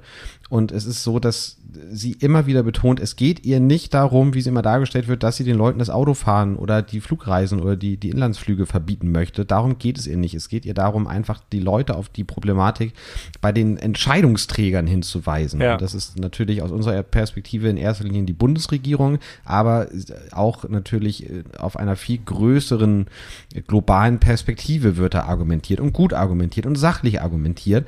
Und alle Leute machen sich über die Zöpfe von Greta lustig, äh, weil sie versuchen, vom Problem abzulenken und sind erfolgreich damit. Ja. Ich glaube, dass diese ganzen Klimaklagen ganz vielversprechend sind, dass es auch über Unternehmen ganz gut läuft, Unternehmen noch viel, viel mehr als über Regierung. Ähm, ja, äh, äh, unter anderem wurde da auch kritisiert, der Ansatz, ich glaube, da unterscheidet sich Fridays for Future auch von Extinction Rebellion. Äh, nicht nur ne, dieses Zeigefinger und dieses Individualisieren Geschäme, sondern auch das äh, krasse Untergangsszenarien Panik mache. Dass das auch lähmen würde und dass es auch kontraproduktiv sei, weil es verhindert, dass man äh, überhaupt noch äh, dieses Hände in den Schoß legen und sagen, okay, es ist vorbei, wir, wir müssen, sondern dass, dass es verhindert, dass man Wege aufzeigt, wie man doch noch äh, großen Fortschritt erzielen kann und so. Ja, ist alles ganz interessant, alles ein bisschen deprimiert und erschreckend und es ist halt wirklich krass, dass es jetzt nicht mehr die düstere Zukunft, sondern die düstere Gegenwart ist. Aber auch da werden wir durchjuckeln mit unserem kleinen Podcast hier und weiter Unterhaltung bieten. Auf höchstem Niveau. Na, ich sehe eigentlich äh, zwei Möglichkeiten, zwei realistische Möglichkeiten. Entweder wir machen einfach weiter so äh, quatschmäßig, um die Leute mal wenigstens für ein bis zwei Stunden aus ihrem grauen Katastrophenalltag rauszuholen, um mal für so ein bisschen Zerstreuung zu sorgen und mal andere Gedanken anzutriggern. Dann sollten wir allerdings auch darüber aufhören, äh, aufhören darüber so viel zu reden. Äh, also als Gegenpol, oder wir starten eine Bewegung. Und da es ja nun eine Klimabewegung ist, ist ja nichts Neues. An Fridays for Future kommen wir jetzt wahrscheinlich bis auf weiteres erstmal nicht ran. Und ich möchte ja schon, dass wir die größte Bewegung machen. bis auf weiteres. Äh, bis auf weitere, na, wer weiß, wenn wir vielleicht mit unserer ersten Bewegung Erfolg haben, dann können wir sie vielleicht äh, übertrumpfen und dann, über, dann übernehmen wir den Laden. Dann, dann, dann verleiben wir uns Fridays for Future ein. Und jetzt müssen wir uns aber noch äh, irgendwas überlegen, was das Ziel unserer Bewegung sein soll. Es muss mal, muss ja irgendwas sein, was jemand, also was, was es noch nicht gibt. Es muss ja irgendwas Neues sein. Was, was wünschen wir uns, wie wir die Welt verändern? Was, was können wir Positives äh, in die Welt tragen, was es da draußen so noch nicht gibt? Ist das eine echte Frage jetzt gerade? Ja, ist eine echte Frage. also weil, weil erstens fand ich es schon interessant, dass wir nur die beiden Optionen haben. Entweder wir hören auf und machen nur noch Eskapismus oder wir starten voll durch und überholen Fridays for Future und verleiben sie uns ein. Ich weiß nicht, ob Das war jetzt eher so ein Fernziel. Also erstmal geht es ja um eine eigene Bewegung. Ich weiß nicht, ob ich einen der beiden Wege beschreiten möchte. Wir haben mal eine Kampagne gestartet, Leipzig muss weg. Das ist die einzige politische Agenda, die wir beide mal verfolgt haben. Ja, das äh, war, ist nicht international genug. War wenig erfolgreich. Auch Leipzig ist eine Stadt von hohem internationalen Rang, glaube ich auch. Wenn Leipzig erstmal weg ist, dann sehen die Leute, was wir können. Ich habe manchmal so Visionen davon, wenn ich so ein allmächtiges Wesen wäre, was ich dann wohl machen würde. Und dann überlege ich mir, an welchen Hebeln ich ansetzen würde, um die Welt zu verändern. Das ist auch interessant. Moment, hast, hast du gerade Vision gesagt? Ja. Also im Sinne von, ich male mir das aus, ich stelle mir das vor, ich, ich überlege dann, wenn ich allmächtig wäre, komplett allmächtig, ja. Ja. Ähm, wie ich dann agieren würde, ob ich wirklich einfach alles herstellen würde, weil ich auch alles wissen würde, oder ob ich Druck ausüben würde, damit die Menschen sich selber aus dem Quark ziehen, damit es eine solide, dauerhafte Veränderung wird, ähm, die aus den Menschen herauswachsen, die ich nur von außen anschiebe mit äh, Angst und Schrecken oder andersrum mit, mit Verlockung. Also, also du, du fragst dich, ob du eher symptomatisch oder kurativ handelst. Ja. Ja. Und? Richtig. Ja, ich habe gedacht, ja, ich habe hab immer mich so für einen Mix entschieden. Ich habe gedacht, was ich machen würde, wäre, ich würde all die Sachen sofort heilen, die ab unabsichtlich passieren. Mhm. Ähm, so irgendwelche Katastrophen, die, die, durch einen Unfall passieren oder so. Das einfach mal schon mal heilen, so als kleinen Bonus. Und dann würde ich äh, äh, ermitteln, wer die schlimmsten Schweine auf der Welt sind. Und die würde ich öffentlich bloßstellen. Und äh, ich würde, glaube ich, ich, das glaube, das wird zu weit, das geht zu tief in meine, meine äh, in meine Psyche rein. Aber ähm, ich würde ein System erfinden, in dem immer die 100 schlimmsten Schweine so behandelt werden, dass die Schweine 101 bis und so weiter alles daran setzen würden, nicht in der nächsten Runde von die 100 schlimmsten Schweine der Welt äh, äh, präsentiert zu werden und aufgenommen zu werden. Und äh, das ist so eine Art äh, Glücksspiel, denn wer, wer schafft es sozusagen? dann würde ich dafür sorgen, dass die schlimmsten Leute die besten Leute werden, weil keiner auf gar keinen Fall da reinkommen möchte in diesen Club der 100. Okay. Äh, ja, interessante das, Einblicke. Das ist mein Ansatz zu deiner Frage. Was können wir tun, um die Welt zu verbessern? Ich brauche nur Allmacht. Ja, aber das ist ja unrealistisch.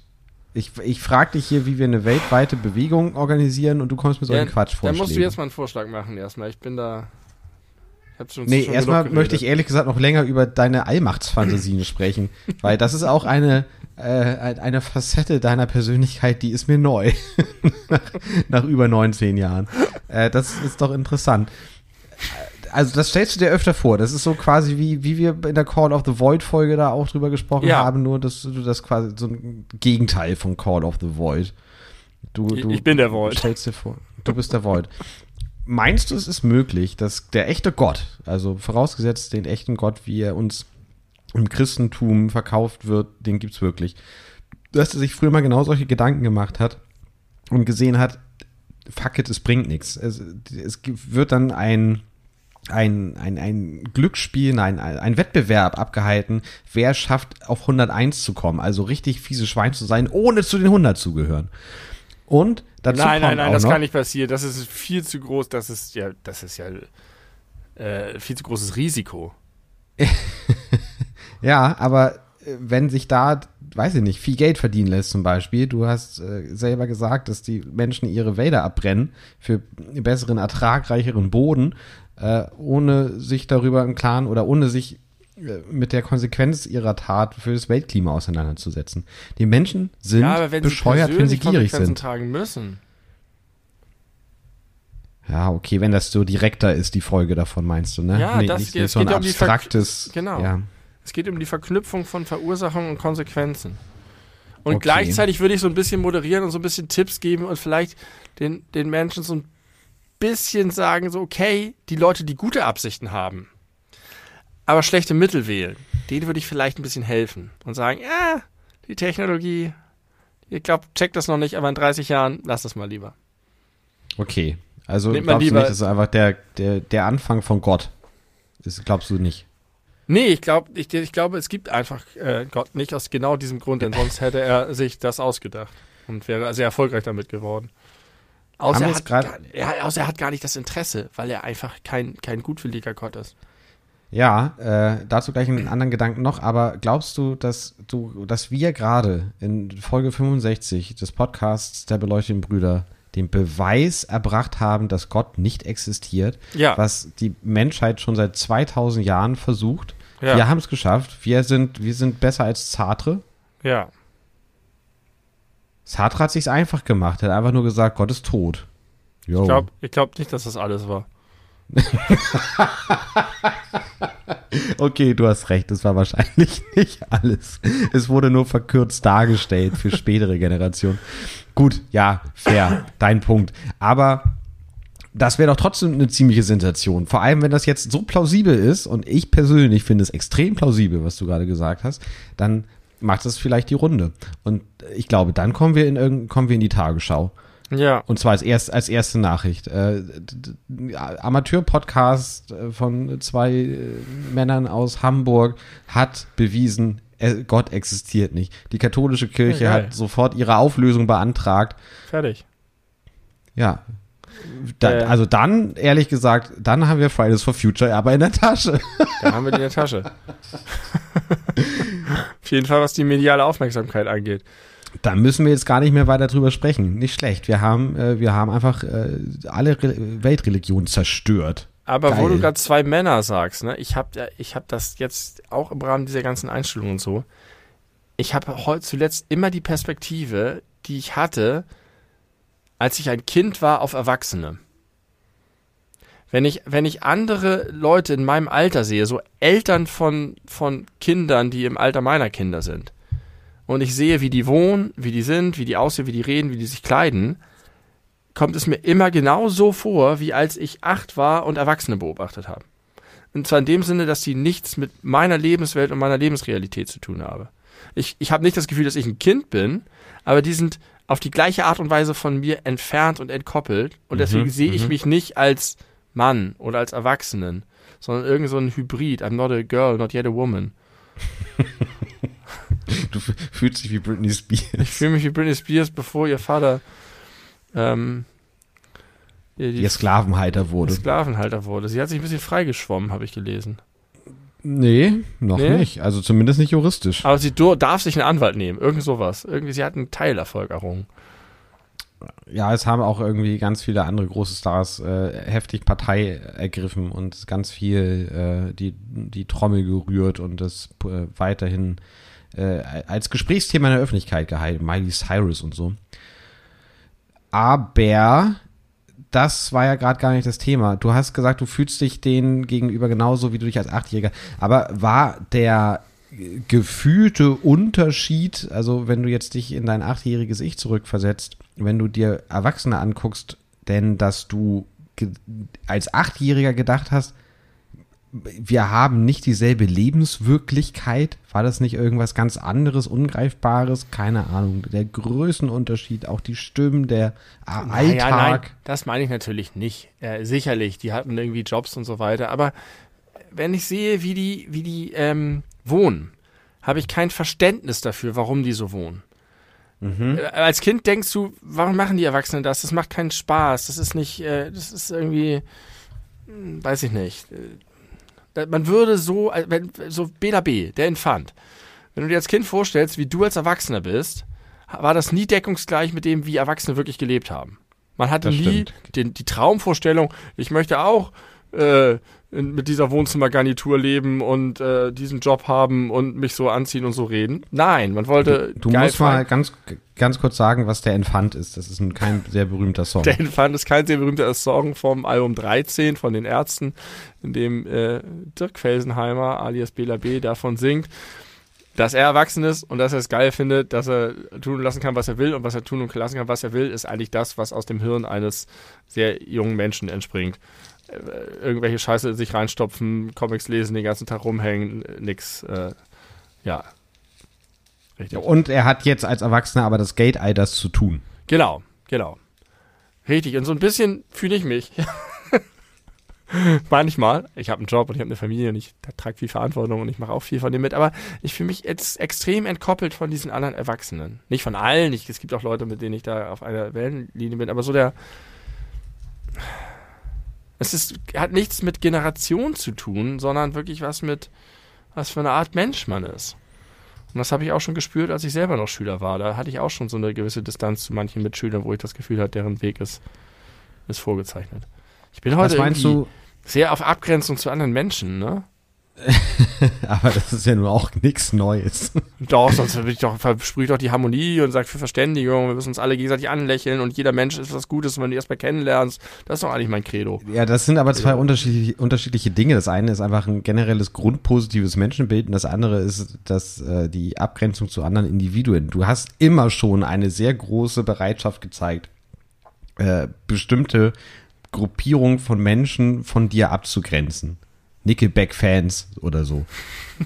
das, so, ich weiß nicht, warum mir das jetzt gerade eingefallen ist. Das ist aber eine populäre Meinung. Das stimmt. Ähm, ja, jetzt habe ich, hab ich meinen, meinen Punkt, glaube ich, vergessen. Mist. Ich Mist. weiß auch nicht, ob du relaten kannst, weil du kennst diese Art von Erwachsenen vielleicht auch gar nicht so sehr. Nee, ach, ge- genau. Meine Frage wäre, was glaubst du denn, wenn du, wenn, wenn der achtjährige Du auf einen Menschen, der Mitte 30 ist, wie du jetzt treffen würdest? Hätte, wäre da ein anderes Gefühl vorhanden Ja. gewesen? Wäre da eher eine Connection noch da Ja. gewesen? Ich erinnere auch von früher solche Leute, bestimmte Freunde meiner Eltern, äh, bei denen ich das gar nicht hatte. Die einfach, die ich damals schon als, als interessante, coole, lebensfrohe, nicht so schubladenartige Menschen empfunden habe. Ich habe das damals natürlich überhaupt nicht so reflektiert, aber es gab einfach Leute, mit denen ich als Kind was anfangen konnte, obwohl sie Erwachsene waren. Äh, ja, und das sind aber, es war, war nicht die Mehrheit. Und das ist heute auch immer noch nicht. Okay, Also äh, du, du scherst da jetzt nicht alle Erwachsenen automatisch Nein. über denselben Kamm. Deswegen sage ich, es ist keine. Generationsfrage, sondern es ist eine, Ja. eine Mhm. ja. Okay, Ja, weiß ich jetzt ja auch nicht, wie ich da jetzt wieder drauf gekommen bin. Entschuldigung. Erzähl du mal was. ich weiß nicht, hab- du, ich hab- du ich bist rede zu äh, viel heute. zwanghaft, kommst du immer wieder auf das Thema mit der Einschulung äh, zu sprechen. Das scheint dich immer noch sehr nachhaltig beeindruckt zu haben und zu beschäftigen. Ich kann aber erzählen. Es ist einfach ich war- frisch von heute, deswegen äh, beziehe ich mich viel darauf. Da, da gleiche ich viel mit ab. So, du bist dran. Ja, Sorry. aber auch, auch ein bisschen zwanghaft. Und ich finde es so schön, dass du sagst, ich rede, also dass du, dass du zu viel redest und ich was sagen soll und du mich so sofort im ersten Satz, den ich sage, wieder unterbrichst und korrigierst. Aber gut. Das äh, gehört ja vielleicht auch ein bisschen dazu. Ich habe auch das Gefühl, wir sind an äh, unterschiedlichen Standpunkten äh, der Laune. Ich versuche das alles ein bisschen ins Absurde und, und, und, und, Alberne zu ziehen und du möchtest das mit irgendwelchen Lebenswirklichkeiten abgreifen, äh, abgleichen. Aber das ist doch vielleicht genau die Dynamik, weswegen die Leute hier einschalten, um zu vergessen, dass sie bei den Flammen tot sterben werden. Warum denn nicht? Was auch immer, what, whatever floats your boat, sagt man ja. Ähm, möchtest du äh, dich mal alt fühlen, jetzt wo wir so viel über Erwachsene gesprochen haben? Ja. Jetzt wählst du deine Worte mit Bedacht. Wenn du an deine Kindheit oder Jugend zurückdenkst, hast du da auch wie ich und jeder andere normale Mensch, äh, der solche Worte wie Persönlichkeitsstruktur noch nicht in seinen Wortschatz hatte als Achtjähriger, hattest du auch eine Bravo-Hits, die dir viel bedeutet hat? Ja. Welche Nummer? Oh, und schon wird's unrealistisch. Was? Schon wird's unrealistisch, dass du das nicht aus dem FF sofort raushauen kannst. Nee, ich überlege, äh, welche Nummer es genau ist. Ich würde sagen fünf oder sechs. Okay. Es kann auch sein, dass es ein bisschen beides ist. So ist es nämlich bei mir auch, allerdings nicht mit 5 und 6, sondern mit 6 und 19 aus irgendwelchen Gründen. Ich glaube, 6 war die erste, die meine Eltern besessen haben und 19 war die erste, die ich selber besessen habe. 19 war Und- die erste, die du selber wissen hast. Ja. Achso, wir haben beide, muss man sagen, ältere Brüder. Ja. Deswegen haben wir wahrscheinlich für, unsere, für unser Alter verhältnismäßig niedrige Nummern. Right? Nee, glaube ich nicht. Also ich habe meine niedrige Nummer 6 durch meine Eltern, nicht durch meinen Bruder, weil mein Bruder und ich, äh, beziehungsweise mein Bruder verschiedene musikalische Entwicklungsstufen durchgemacht hat, äh, wie jeder, aber bei ihm, also er hat es geschafft, immer im, im Bereich Scheißmusik zu sein dabei, äh, mit sehr wenigen Ausnahmen. Ähm, da war aber nie was Bravo-Mäßiges am Start. Deswegen ist Verstehe. das bei mir eher Ähm, von meinen Eltern. Wie, wie oft sind die denn erschienen? Mehr als einmal im Jahr, oder? Mehr als einmal im Jahr, aber ich weiß nicht, ob es da wirklich einen festen Schedule gibt, so pro Jahr drei oder pro Quartal ein oder so. Das weiß ich ehrlich gesagt nicht ganz genau. Ich habe dann sie haben so immer so die, die, die größten zehn Hits genommen und dann haben sie die aufgefüllt mit irgendeinem Dreck. Naja, ich wollte würde sagen, es waren vielleicht etwas mehr als zehn, aber es war auf jeden Fall immer direkt dabei. Meistens Ja. auf der zweiten CD recht weit hinten. Da hattest du dann spektakulär oder sowas. Mit Sie ist meine Schwester oder wie der Song hieß. Den es Ja. übrigens bei Spotify gibt, den gab es früher nicht. Ich habe den mal gesucht, da gab es ihn nicht. Dann habe ich ihn neulich nochmal gesucht, es gibt ihn. Und ich habe den gehört und kann immer noch erstaunlich viel auswendig vom Text, obwohl ich den Song locker seit 15 Jahren, 16, 17 Jahren nicht mehr gehört habe. Hast du auch deine Hausaufgaben gemacht und Alexei gesucht? Der Countdown läuft, Baby. Halt dich fest. Äh, Nee, da- haben wir, glaube ich, irgendwo neulich an, haben wir da schon mal drüber gesprochen vor kurzem oder so, Ja. außerhalb des Podcasts oder so? Ich kenne den Song nicht. Ich glaube, wir haben im Podcast drüber gesprochen, aber ist auch egal. Ist auch egal. Äh, nee, aber pass auf. Rate mal, welche Bravo-Hits-Nummer jetzt ganz brandaktuell erschienen ist. Boah.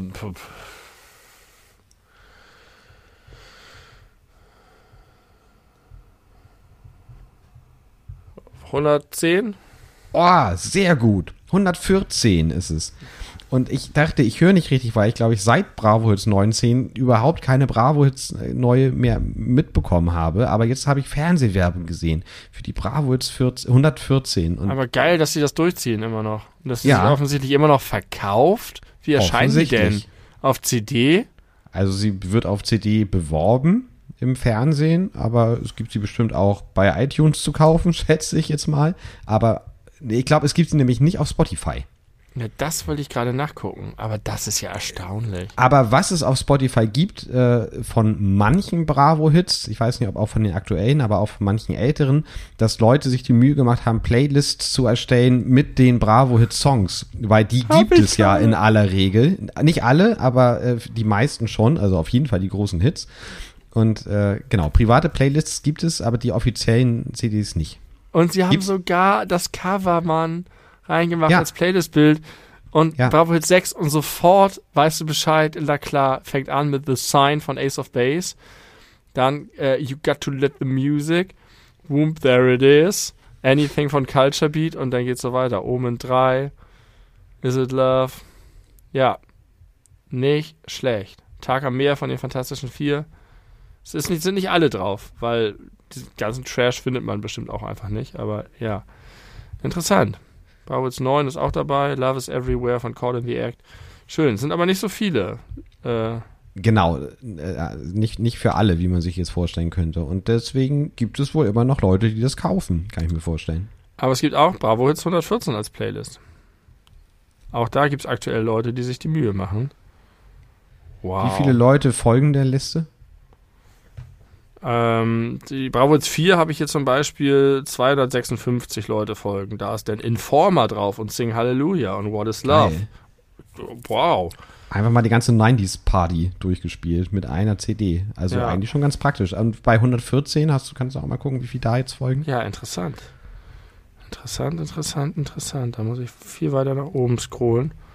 Bravo 114 gibt es zweimal. Einmal 2239 und einmal 1633. Und da ist natürlich wieder Ed Sheeran mit von der Partie. Natürlich. Katy Perry und den Rest kenne ich nicht. Calvin Harris. Naja, ja, krass. 114 Stück. Aber habe ich grob, sehr grob überschlagen eben im Kopf. Ja, hast du gut gemacht. Hat hingehauen. Aber Ähm, findest du es auch ein klein bisschen erschreckend oder einfach der logische Lauf der Dinge? Tatsächlich den logischen Lauf der Dinge. Die sind so schnell. Ich habe es ein bisschen dann noch weiter verfolgt und da ging es dann schnell irgendwie in die 30er. Deswegen, das ist, auch bei den lustigen Taschenbüchern hat man denselben Effekt. Da sind die jetzt bei 500 oder so. Die erscheinen monatlich. Ähm, sag mal hier, von wegen Hochwasser und so, mal eine technische Frage. Ja. Wenn so ein Haus voll läuft und die Leute sind da ja noch drin und dann sieht man das ja, man kennt man das ja auch noch von Katrina damals, da klettern die auf die Dächer und so weiter. Was passiert mit den Steckdosen? Hm, wahrscheinlich nix, weil zu dem Zeitpunkt auch kein Strom mehr im Haus ist, kann ich mir vorstellen. Aber warum nicht? Also, wenn jetzt irgendwo so ein, man hat ja ein paar Aufnahmen gesehen, wo einfach so Wasser einen Berg runterläuft und dann in so ein Haus rein und dann geht, haben die beschrieben, wie das in kürzester Zeit hochgeht. Das Wasser hochsteigt. Ja. Beziehungsweise, wenn kein Strom da ist, warum ist kein Strom? Weil das rechtzeitig abgeschaltet wurde, zentral, oder was passiert, wenn es nicht abgeschaltet wurde und das in die ganze Erde und überall geht das rein? Ist das nicht super gefährlich? Ähm, ja, bestimmt. Es ist bestimmt super gefährlich, aber es gibt ja ein Stromversorgungsproblem. Ich habe neulich irgendwie eine Spendenaktion im Fernsehen gesehen, von der dann ein, ein riesengroßer Notstromgenerator äh, gekauft und dahin geschafft wurde, äh, um die Leute, die da jetzt äh, noch irgendwie versuchen, in den Resten ihr Haben gut zu sichern oder überhaupt da aufzuräumen, damit die überhaupt Strom haben. Also es scheint ein zentrales Stromproblem zu geben. weil die ganzen Strommasten umgekippt sind, weil die Leitungen Genau. zerrissen wurden und auch die Wasserleitungen und die haben ja auch Trinkwasserprobleme. Das verstehe ich alles, wenn das so ein ganzes Gebiet verwüstet würde, wurde. Aber wenn jetzt einfach nur, sagen wir, wir nehmen ein Experiment. Wir stellen ein Haus in eine riesengroße Wanne, die größer ist als ein Haus und schütten von oben Wasser rein und das Haus ist ganz normal an Strom angeschlossen. Was passiert, wenn, oder wenn du dein Badezimmer einfach nur die Wanne überlaufen lässt und dann steigt das hoch, bis es an eine Steckdose kommt, das Wasser. dann wird wahrscheinlich äh, innerhalb kürzester Zeit die Sicherung rausfliegen Wahrscheinlich, und alles ist ne? aus. Kurzschluss. Kurzschluss. Aber wenn du in dem Moment im Wasser steckst, kriegst du da noch einen heftigen Schlag? Wenn du, ich kann ich mir nicht vorstellen, weil sich das dann ja auf äh, viele Quadratmeter verteilt.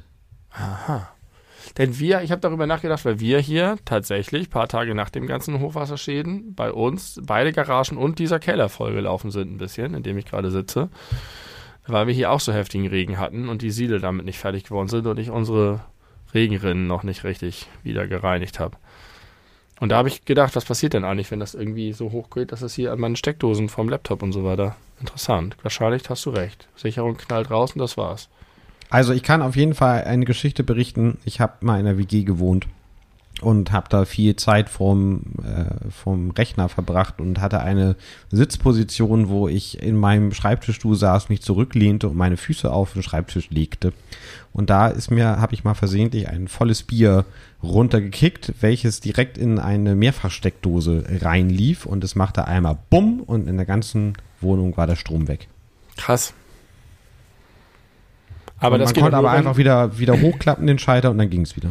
Das geht auch nur, wenn du ein gutes Sicherungssystem hast. Ja, das stimmt.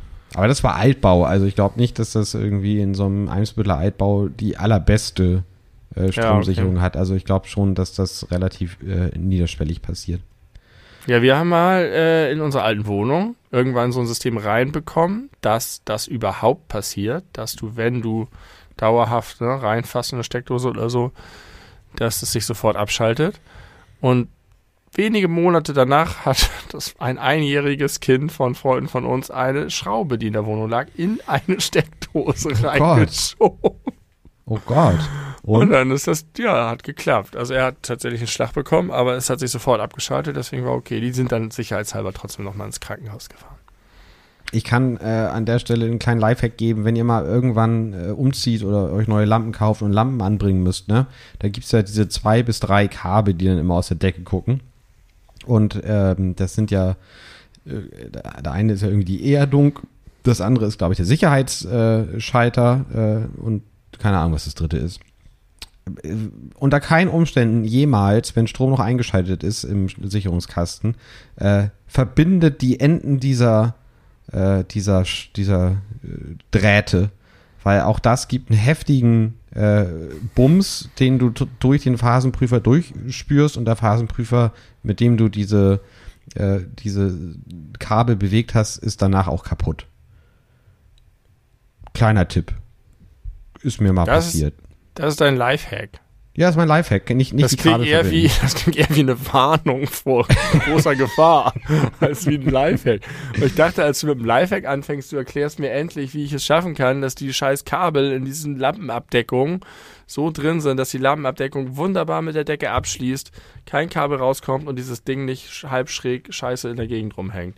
Indem Aber du die Kabel, die aus der Decke rausgucken, wieder tiefer ins Loch reinschiebst.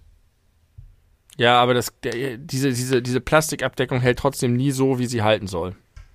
Also es ist ein Problem mit der Plastikabdeckung und nicht mit den Kabeln? Ja, richtig. Natürlich hängt es auch mit den Kabeln zusammen. Je mehr Kabel rausquillen und man es nicht gut reinstopfen kann, desto schwieriger ist es. Aber auch äh, ansonsten habe ich das Gefühl, das ist wieder ein Beispiel für das Game müsste doch durchgespielt sein. Wieso habe ich immer noch so einen kleinen Plastikhubbel, den ich da aufwendig hochschieben muss, das noch mit der anderen Hand reinhalten muss und dann irgendwie so festmachen muss und hoffe, dass es nicht wieder runterrutscht. Dann hast du eine scheiß Lampe. Ich habe das Gefühl, dass es bei allen Lampen so ist. Und das ist sogar nicht nur bei Lampen, die ich selber angebracht habe, was ich durchaus getan habe, sondern auch bei Lampen, die von fachmännischen Leuten hier angebracht wurden. Auch die sind irgendwann nicht mehr so richtig geil. Guck dir mal das nächste Mal, wenn du hier bist, die, diese Abdeckung an. Die sind alle äh, tippitoppi. Tatsächlich. Ja, es geht. Wenn man das richtige Material hat, geht es. Ich habe ein sehr aktuelles Thema. Äh, ich habe das heute Morgen gelesen und möchte es gerne mit dir teilen. Ich hoffe, du hast es äh, noch nicht mitbekommen. Es sind die zehn Wörter veröffentlicht worden, die für das Jugendwort des Jahres nominiert sind. Na endlich, das ist doch unser äh, Dauerbrenner hier in diesem Podcast. Nee, unser Dauerbrenner ist das äh, Unwort des Jahres. Aber haben wir nicht auch schon über Jugendwörter gesprochen? Ist egal, hau raus. Ja, auf jeden Fall nicht so ausführlich wie über Unwörter. Also, pass auf, Jugendwörter des Jahres 2021. Warte, ganz kurz. Hast du auch recherchiert, was letztes und vorletztes und vorvorletztes Jahr war? Das letzte, was wieder auf dem Schirm war, verläuft bei dir. Nee, weiß ich nicht. Ah, schade, okay. Weiß ich nicht. Aber wenn du multitaskingfähig bist, kannst du das ja parallel recherchieren. Auf Platz 1 äh, der zehn nominierten Jugendwörter des Jahres 2021 ist Sheesh. Übersetzung Oha oder Ausdruck des Erstaunens. Da hätte ich gedacht, das ist doch eher so von 2015. Cheese, Digga. Oder was? Nee, Nee, das ist Tschüss. Das ist Tschüss, was Nein, du nein, meinst. nein, nein, nein, nein, ich glaube der Cheese, Digga. So, so, Alter, krass, krass. Damit würde ich es einfach übersetzen. Ja, ne? kann man, kann man auch sagen. Aber allein in dem Song 500k von Kraftklub, und der ist, glaube ich, von 2015 oder 16 oder so, da kommt das schon vor. Also das kommt mir überhaupt nicht modern vor. Dann, Platz zwei ist wild oder wild für heftig oder krass. Boah, das war aber wild, sowas. Ja. Und jetzt, äh, jetzt bin ich mal gespannt, was du sagst. Platz drei Jugendwort ein, ein, 2021, Digger. Digger. Übersetzung Freund, Kumpel, Bro. Ich habe mich darüber, da, neulich gerade darüber gewundert, dass das den Jugendlichen nicht peinlich ist, so zu reden wie ihre Eltern. Oder wie ihre Eltern es getan haben. Also Das ist so, als wenn wir wie, ja, kann man sich vorstellen. Ja, Kann man sich finde ich super vorstellen. merkwürdig, dass Digger sich so, so hartnäckig hält. Vielleicht ist es gerade darum richtig, das auszuzeichnen.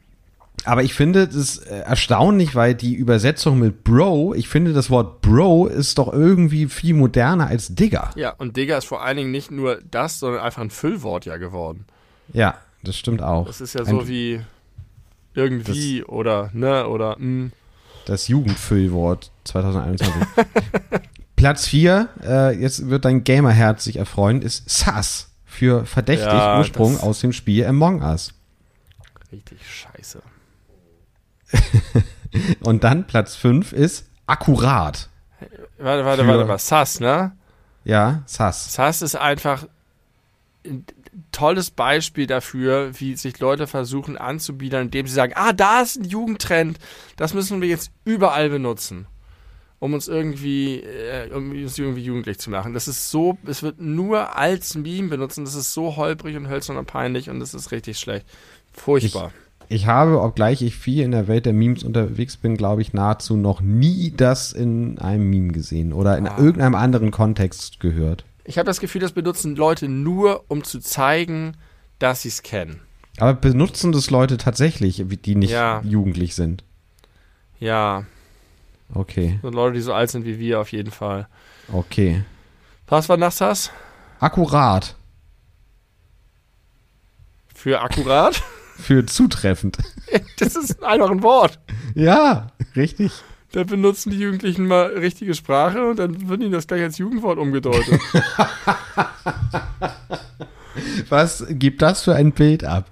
Das ist doch die eigentliche Verrohung der Sprache. Nicht gendern. Wir verbieten unseren Kindern, indem wir normale Wörter zu coolen Jugendwörtern deklarieren, im Grunde diese noch weiter zu verwenden. Weil wer möchte schon als Jugendlicher, der was aus sich hält, das Jugendwort weiter benutzen? Das ist doch eigentlich ein Todesstoß für ja, dieses richtig. Wort. Und damit, vielleicht wollen sie Vielleicht das wollen sie so Digger loswerden. Die Menschen sind genervt und wählen deswegen Digger auf Platz 1, damit die Leute aufhören, Digger zu sagen. Das wäre smart. Aber ich glaube, sie werden es nicht schaffen, weil Digger einfach wie Kraftkleber ist. Digga, Kraftkleber. Äh, Platz, was ist das jetzt? Sechs äh, ist Same. Und da fühle ich mich ein bisschen ertappt, weil das benutze ich durchaus äh, öfter mal. Same oder safe? Same für ebenso, Zustimmung. Was überlegst du so angestrengt? Äh, ich habe ich, sie, ich hab kurz wieder dich nicht gehört. Same. Same für dasselbe. Ja, für Ach ebenso, so, ach so, same, Digga, geht mir genauso. Ah, ja, Ja. ja, ja. Same. Ja, so wie man auch manchmal sagt, I feel you. Genau, ganz genau. Ja, kenne ich. Ist auch, ist nicht, ist, ist nicht jugendlich genug. Eigentlich kann Jugendwort des Jahres nur etwas sein, was wir nicht kennen. Wie zum Beispiel den nächsten Platz, da steht nämlich papatastisch. Für fantastisch schön. Habe ich noch nie gehört. Papatastisch. Erinnert mich an meinen Huhn, Papa Pischu. Stimmt. Ja, das, das finde ich sympathisch. Das klingt auch nicht nach, das klingt nicht sehr cool, aber könnte ich auch benutzen. in, in der nächsten Folge alles über Papatastisch wirst du den Beweis antreten. Dann habe ich mich auch wieder gewundert, dass das wieder 2021 zur Wahl steht. Cringe. Mhm. Ist doch auch schon älter. Es ist ziemlich cringy, dass sie das nominieren. ja, richtig. Äh, Fremdscham, auch als Adjektiv cringe, unangenehm, peinlich. Und dann haben wir noch zwei. Und da, das sind, wie ich finde, die spannendsten. Also, Platz 9 ist Geringverdiener. Scherzhafte Bezeichnung für Loser oder Verlierer. Und ohne Witz, wenn das wirklich ein Wort ist, was benutzt wird, dann finde ich das fantastisch. Ey, du, ey, nicht mehr ey, du Opfer oder ey, du Lauch, sondern ey, du Geringverdiener. Der Kapitalismus schlägt sonderliche Blüten. Jugendliche sind immer ganz gut darin, erbarmungslos, politisch inkorrekt irgendwo die Finger in die Wunde zu legen. Ja, gefällt mir auch. So, Geht und jetzt, gar nicht, aber ist gut. jetzt du alter Meme-Gott und Experte, äh, musst du mir mal bitte das Zehnte äh, erklären. Es ist nämlich, Stopp, stopp, stopp, stopp, stopp, stopp. Wir okay. warten, bis sich die Verbindung wieder erholt hat. Ach, ja, hat sie sich wieder erholt. Wir haben heute Skype-Verbindungsprobleme. Ich hoffe, man hört es nicht. Ich denke aber nicht bisher. Also, du als Meme-Experte. Äh, Platz 10 ist Mittwoch. Dann kommen wir gleich wieder zur Einstellungsfeier und das dem Sams zurück. Die Erklärung ist, es ist Mittwoch, meine Kerle. Frosch-Meme. Kannst du damit irgendwas anfangen? Sagt dir das irgendetwas? Nein, leider nicht. Es tut mir leid. Ich bin eigentlich wirklich deep im Meme-Game drin, aber vielleicht sollten wir die Brüderwörter auch des, des Jahres klären mit, mit, mit unseren liebsten Anglizismen, mit im Ga äh, Ga- durchgespieltes Game und so. Also, das Frosch-Meme sagt mir nichts, nein.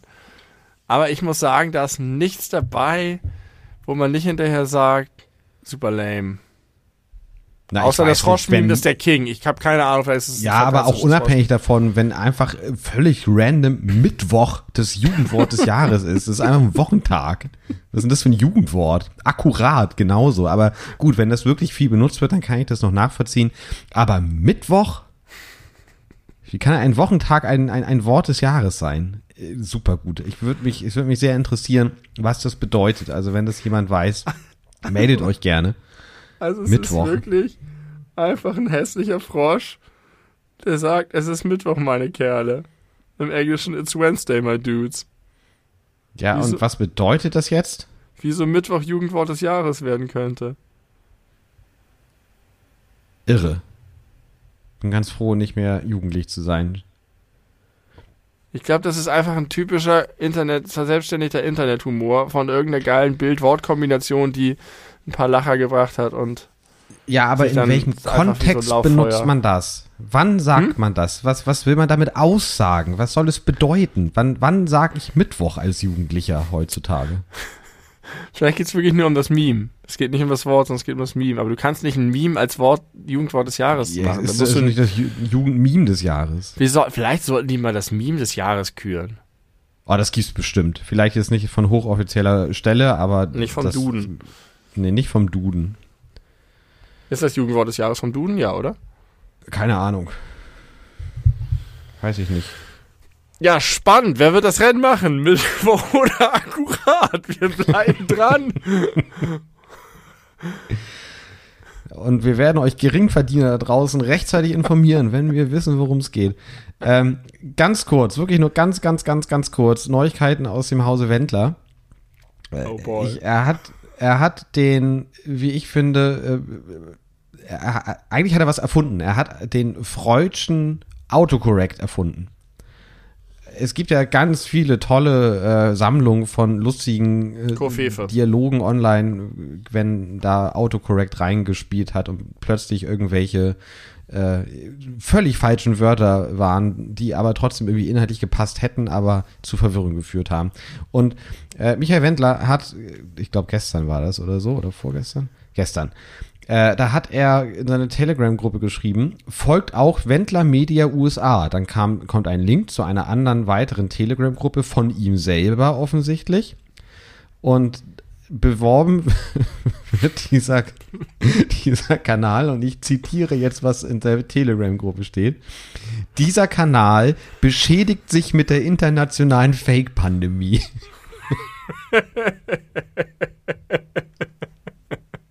Und es, also stand da schon viele Stunden. Ich weiß nicht, ob man das nicht mehr ändern kann oder mindestens löschen und neu schreiben könnte man es. Oder er hat es einfach nicht gesehen. Aber es ist doch so viel Wahrheit da drin. Er Ja, beschädigt sich und seine ganzen Inhalte doch so doll mit seiner angeblichen Fake-Pandemie. Und sein Handy weiß es nur, er selber hat es noch nicht begriffen. Ja, Schön. Gut. der Wendler. Der Der Wendler. Wendler hat sich vertippt. Ähm, Ja, sein Handy hat sich vertippt. Ja, oder eben gerade nicht. Ähm, ganz kurzer Callback nur. Schüttelst du dein Deo, bevor du es benutzt? Äh, ja, Okay. mache ich. Ich habe gedacht, vielleicht. Wolltest du, wolltest du da, darauf zurück, dass, äh, dass Das ich Weiße. manchmal so weißen Schaum da drunter habe? Ja, Äh, da kann ich, ich muss das ganz kurz raussuchen, aber da habe ich eine, eine, ich möchte sagen, chemische Erklärung für bekommen. oh schön. Ich habe ich hab beim Hören der Folge mich über mich selber gefreut, als ich gemutmaßt habe, dass du aus Versehen ähm, Kunstschnee gekauft hast und es nicht gemerkt hast. Sag mal die wissenschaftliche Erklärung. Ja, im Moment, das muss, ich muss kurz laden. Äh, dann kann ich ganz kurz zwischenschieben. Hier 2 in 1 Shampoo hat sich ja ein bisschen geklärt, beziehungsweise ich habe ja, bin ja, hab ja versucht, dem auf den Grund zu gehen mit dem, äh, warum soll man überhaupt ähm, Duschgel benutzen, wenn man einfach Shampoo benutzen kann. Eine Erklärung war, ich habe die nicht überprüft, fand sie aber plausibel. Shampoo soll eher die Haare entfetten und äh, äh, das Duschgel aber die Haut nicht austrocknen und deswegen wirken die Ah. ein bisschen entgegengesetzt. Aber dann habe ich mich wirklich nochmal ernsthaft gefragt, was da dieses 2 in 1 Zeug macht. Entweder man kriegt sehr, sehr trockene Haut oder sehr, sehr fettige Haare. Ja, oder das kann irgendwie detektieren, ob es sich auf Haut oder Haar befindet. Und Und dann verändert es sich. Ja, je nachdem, welche So wie meine Waschmaschine meine Spülmaschine, was du mir nicht geglaubt hast. Ich hab dir das geglaubt. Ich finde das nur äh, total übertrieben und peinlich, so jemanden zu kennen, der sowas hat. Das haben alle Waschmaschinen und Spülmaschinen, die nach 2003 gebaut wurden. Das, meine wurde deutlich nach 2003 gebaut und da gab's das nicht. Gibt's das nicht. Oh, das dauert hier alles. Meine Güte. Also ich, heute, heute ist äh, die Technik, äh, trotz deines geilen neuen Studios, ist irgendwie problematisch. Aber vielleicht sollten wir da auch das nicht thematisieren. Ich will nur einfach irgendwas sagen, während ich hier suche, weil äh, du, du, du füllst die Lücke nicht gut. Ich habe die Lücke gefüllt mit zwei verschiedenen, nee, mit einer verschiedenen Sache. Ich finde nie Mascarpone in Supermärkten. Was soll ich denn hier erzählen? Nie finde ich ver- verdammte Mascarpone in Supermärkten. Die ist das schlecht einsortierteste Produkt, das es gibt. Das steht nämlich nicht da, wo es stehen sollte. Es steht nicht irgendwie bei, bei Quark, Joghurt und, und Sahne und sonst was, sondern es steht dann bei, ähm, oh, ganz komisch. Weiß ich nicht. Völlig, völlig, überhaupt in Supermärkten. Da denken die Leute manchmal nicht nach. Gutes Thema, Supermärkte. Äh, wie man Produkte gruppiert. Zitronensaft ist auch so ein Ding. Wo würdest du Zitronensaft hinstellen? Da meinst du das in dieser kleinen gelben Ja. Quetsch-Zitrone? Nee, auch, auch diese kleinen grünen Flaschen mit der Zitronenessenz. Das sind, äh, die sind doch gelb und nicht grün. Die Flaschen sind grün, haben gelben Deckel. Oh, Es gibt auch welche mit grünen Ach, Deckel, ach, das die, mit die, ja, ja, ja, die, die, die aus, Pla aus, aus Glas, Glas, meinst du? genau. Ja, mhm, ich weiß. Äh, oh, keine Ahnung. Würde ich, würde ich im Supermarkt wieder meine Freundin anrufen, fragen, wo ich danach gucken soll. Wenn du einen Supermarkt hast und du musst jetzt die Regale auf. Würde ich das nicht anbieten? ich würde nur Sachen anbieten, die ich in meinem eigenen Leben brauche. Das ist nämlich ein klassisches Beispiel. Bei Mascarpone ist es genauso. Äh, Du würde ich musst sie dort hinstellen, wo die Sachen sind, die du ähnlich benutzt und brauchst. Du du musst auf jeden Fall den Zitronensaft zum Balsamico und dem Öl stellen. Weil du das benutzt du für Dressings und Soßen und sonst was. Und, und vielleicht meinetwegen noch zu den Backsachen. Aber auf jeden Fall nicht zu den Säften. Du kannst doch nicht Apfelsaft, Orangensaft und dann diese kleinen Zitronensaftflaschen daneben stellen. Da würde ich niemals suchen. Das ist doch nicht so, dass ich sage, oh, jetzt zische ich mir erstmal eine schöne Zitronenschorle rein. Aber viele machen sich damit so, so Mixgetränke, also dass sie irgendwie so einen Ja. Schuss Zitrone zu ihrem Mineralwasser reinmachen. So, Insofern ist es nicht ganz, also Okay. ne, man, man mixt ja auch andere Säfte, von daher Aber dann stellst meinetwegen zum, zum, zum Wodka oder da, wo die, die, äh, die ähm, Gingerbierflaschen stellen oder stehen oder so. Oder, aber nicht zu den Fruchtsäften. Das ist, das. Aber gehört das ist da doch auch nicht ein hin. Fruchtsaft. Ja, eben. Das ist so, wie die Leute denken. Apfelsaft, Orangensaft, Zitronensaft. Die denken von die denken nicht wie Biologen. Weißt du, wie Biologen Taxonomien bilden? Die sagen nicht, der, der Esel sieht so aus wie ein Pferd, das ist dieselbe Gruppe, sondern die gucken sich an, welche Hufe haben die, wie gehen die, wie ist das Skelett aufgebaut, wo stammen die her und machen sich tiefgreifendere Gedanken. Und das erwarte ich auch von Leuten, die ein Supermarktregal einrichten. Ja, ich finde, das kannst du von denen verlangen. Vielleicht ja, ist das unsere genau. Bewegung. Ja. Da gibt es bestimmt weltweiten Bedarf. Das ist es, Benny, wir haben's. Wir müssen einfach die Leute äh, mobilisieren, damit sie gegen diese unlogische Sortierung im Supermarkt auf die Straße gehen. Die ganze Welt ärgert sich darüber. Man findet nie das, was man möchte. Warum zum Fix sind die Pinienkerne bei den Gewürzen und nicht bei den anderen Nüssen? Das kann ja wohl auch nicht wahr sein. Das gibt's doch nicht. Das ist es. Ich glaube, damit kriegen wir auch die Leute, die wütenden Aua. Menschen wieder auf die Straße. Die sich für die Querdenker, die jetzt keinen Bock mehr auf, auf, auf Corona-Leugnung haben, weil offensichtlich alles nicht eintritt, was da vorher gesagt wird und die, denen nur das Geld aus der Tasche gezogen ja, wird. aber wir gehen einen Schritt weiter. Wir machen das nicht wie die Querdenker und noch nicht mal wie Fridays for Future. Wir, wir bringen diese wütende Bewegung ins Rollen. Die, die stürmen schon auf Capitol Hill zu, ja? Du ja, siehst es ja. vor dir. Und dann ja. sagen wir, hier ist unser Gegenangebot. Und dann konstruieren wir eine Kette mit den perfekt designten Supermärkten. Auf jeden Fall kommt das Obst und Gemüse ganz kurz vor der Kasse. Auf jeden Fall steht der Zitronensaft nicht neben ja. dem Orangensaft und die Pinienkerne nicht bei den Gewürzen. Und, und die Leute werden anstatt die, ihre Regierung niederzubrennen, werden sie mit offenen Taschen in unsere Supermärkte stürmen und uns Geld geben, dass wir reich werden wie Zeus. Wie Zeus. Ja, das ist eine gute Idee, kann ich mir gut vorstellen. Und dann äh, ist auch Fridays for Future endlich Geschichte, weil die Leute nicht mehr so wütend sind auf die Umweltzerstörung. Genau. Die sind entspannt, weil die in ihrem Supermarkt einkaufen gehen können und alles sofort finden. Die können mal, haben keine Angst mehr, neue Rezepte auszuprobieren, weil sie denken, oh Gott, oh Gott, wo gibt's denn die Semmel, wo gibt's denn das Semmelmehl im Supermarkt? Keine Ahnung, da war ich, bin ich ja noch nie gewesen. Da muss ich jemanden fragen, da will ich, das will ich nicht, ist mir peinlich. Ja. Äh, und dann sind die nämlich nicht mehr, haben sie nicht mehr die Wut, die sie auf die Straße treibt und dann sind sie zu Hause und dann fahren sie auch nicht mehr weg, weil wozu sollen sie denn, darum verreisen die Leute so gerne, weil die die anderen Supermärkte auschecken wollen. Die wissen, müssen gucken, wie das in Spanien läuft, ob die es besser können. Können sie nicht. Nee, und dann sind äh, sie immer noch ärgerlicher, weil sie umsonst Geld ausgegeben haben für einen teuren Flug. Genau, bringen dem Menschen einen gut sortierten, logisch aufgebauten Supermarkt vor die Haustür und er will nie wieder woanders hin. Richtig. Er geht einfach, er ist einfach immer im Supermarkt weil er so glücklich ist darüber, dass er alles findet. Und dann versuchen sie immer, bestimmt finde ich das jetzt nicht. Und dann finden sie es sofort. Ja, genau. Die, die, man kann das so testen. Ja. Äh, und jedes Mal äh, krieg, wird, wird Recht behalten und die Leute fühlen sich gut und klug und sind nicht mehr wütend auf Minderheiten. Wir können es sämtliche gibt, Probleme lösen. Es gibt vielleicht nur, ja, Israel und Palästina fallen sich in die Arme.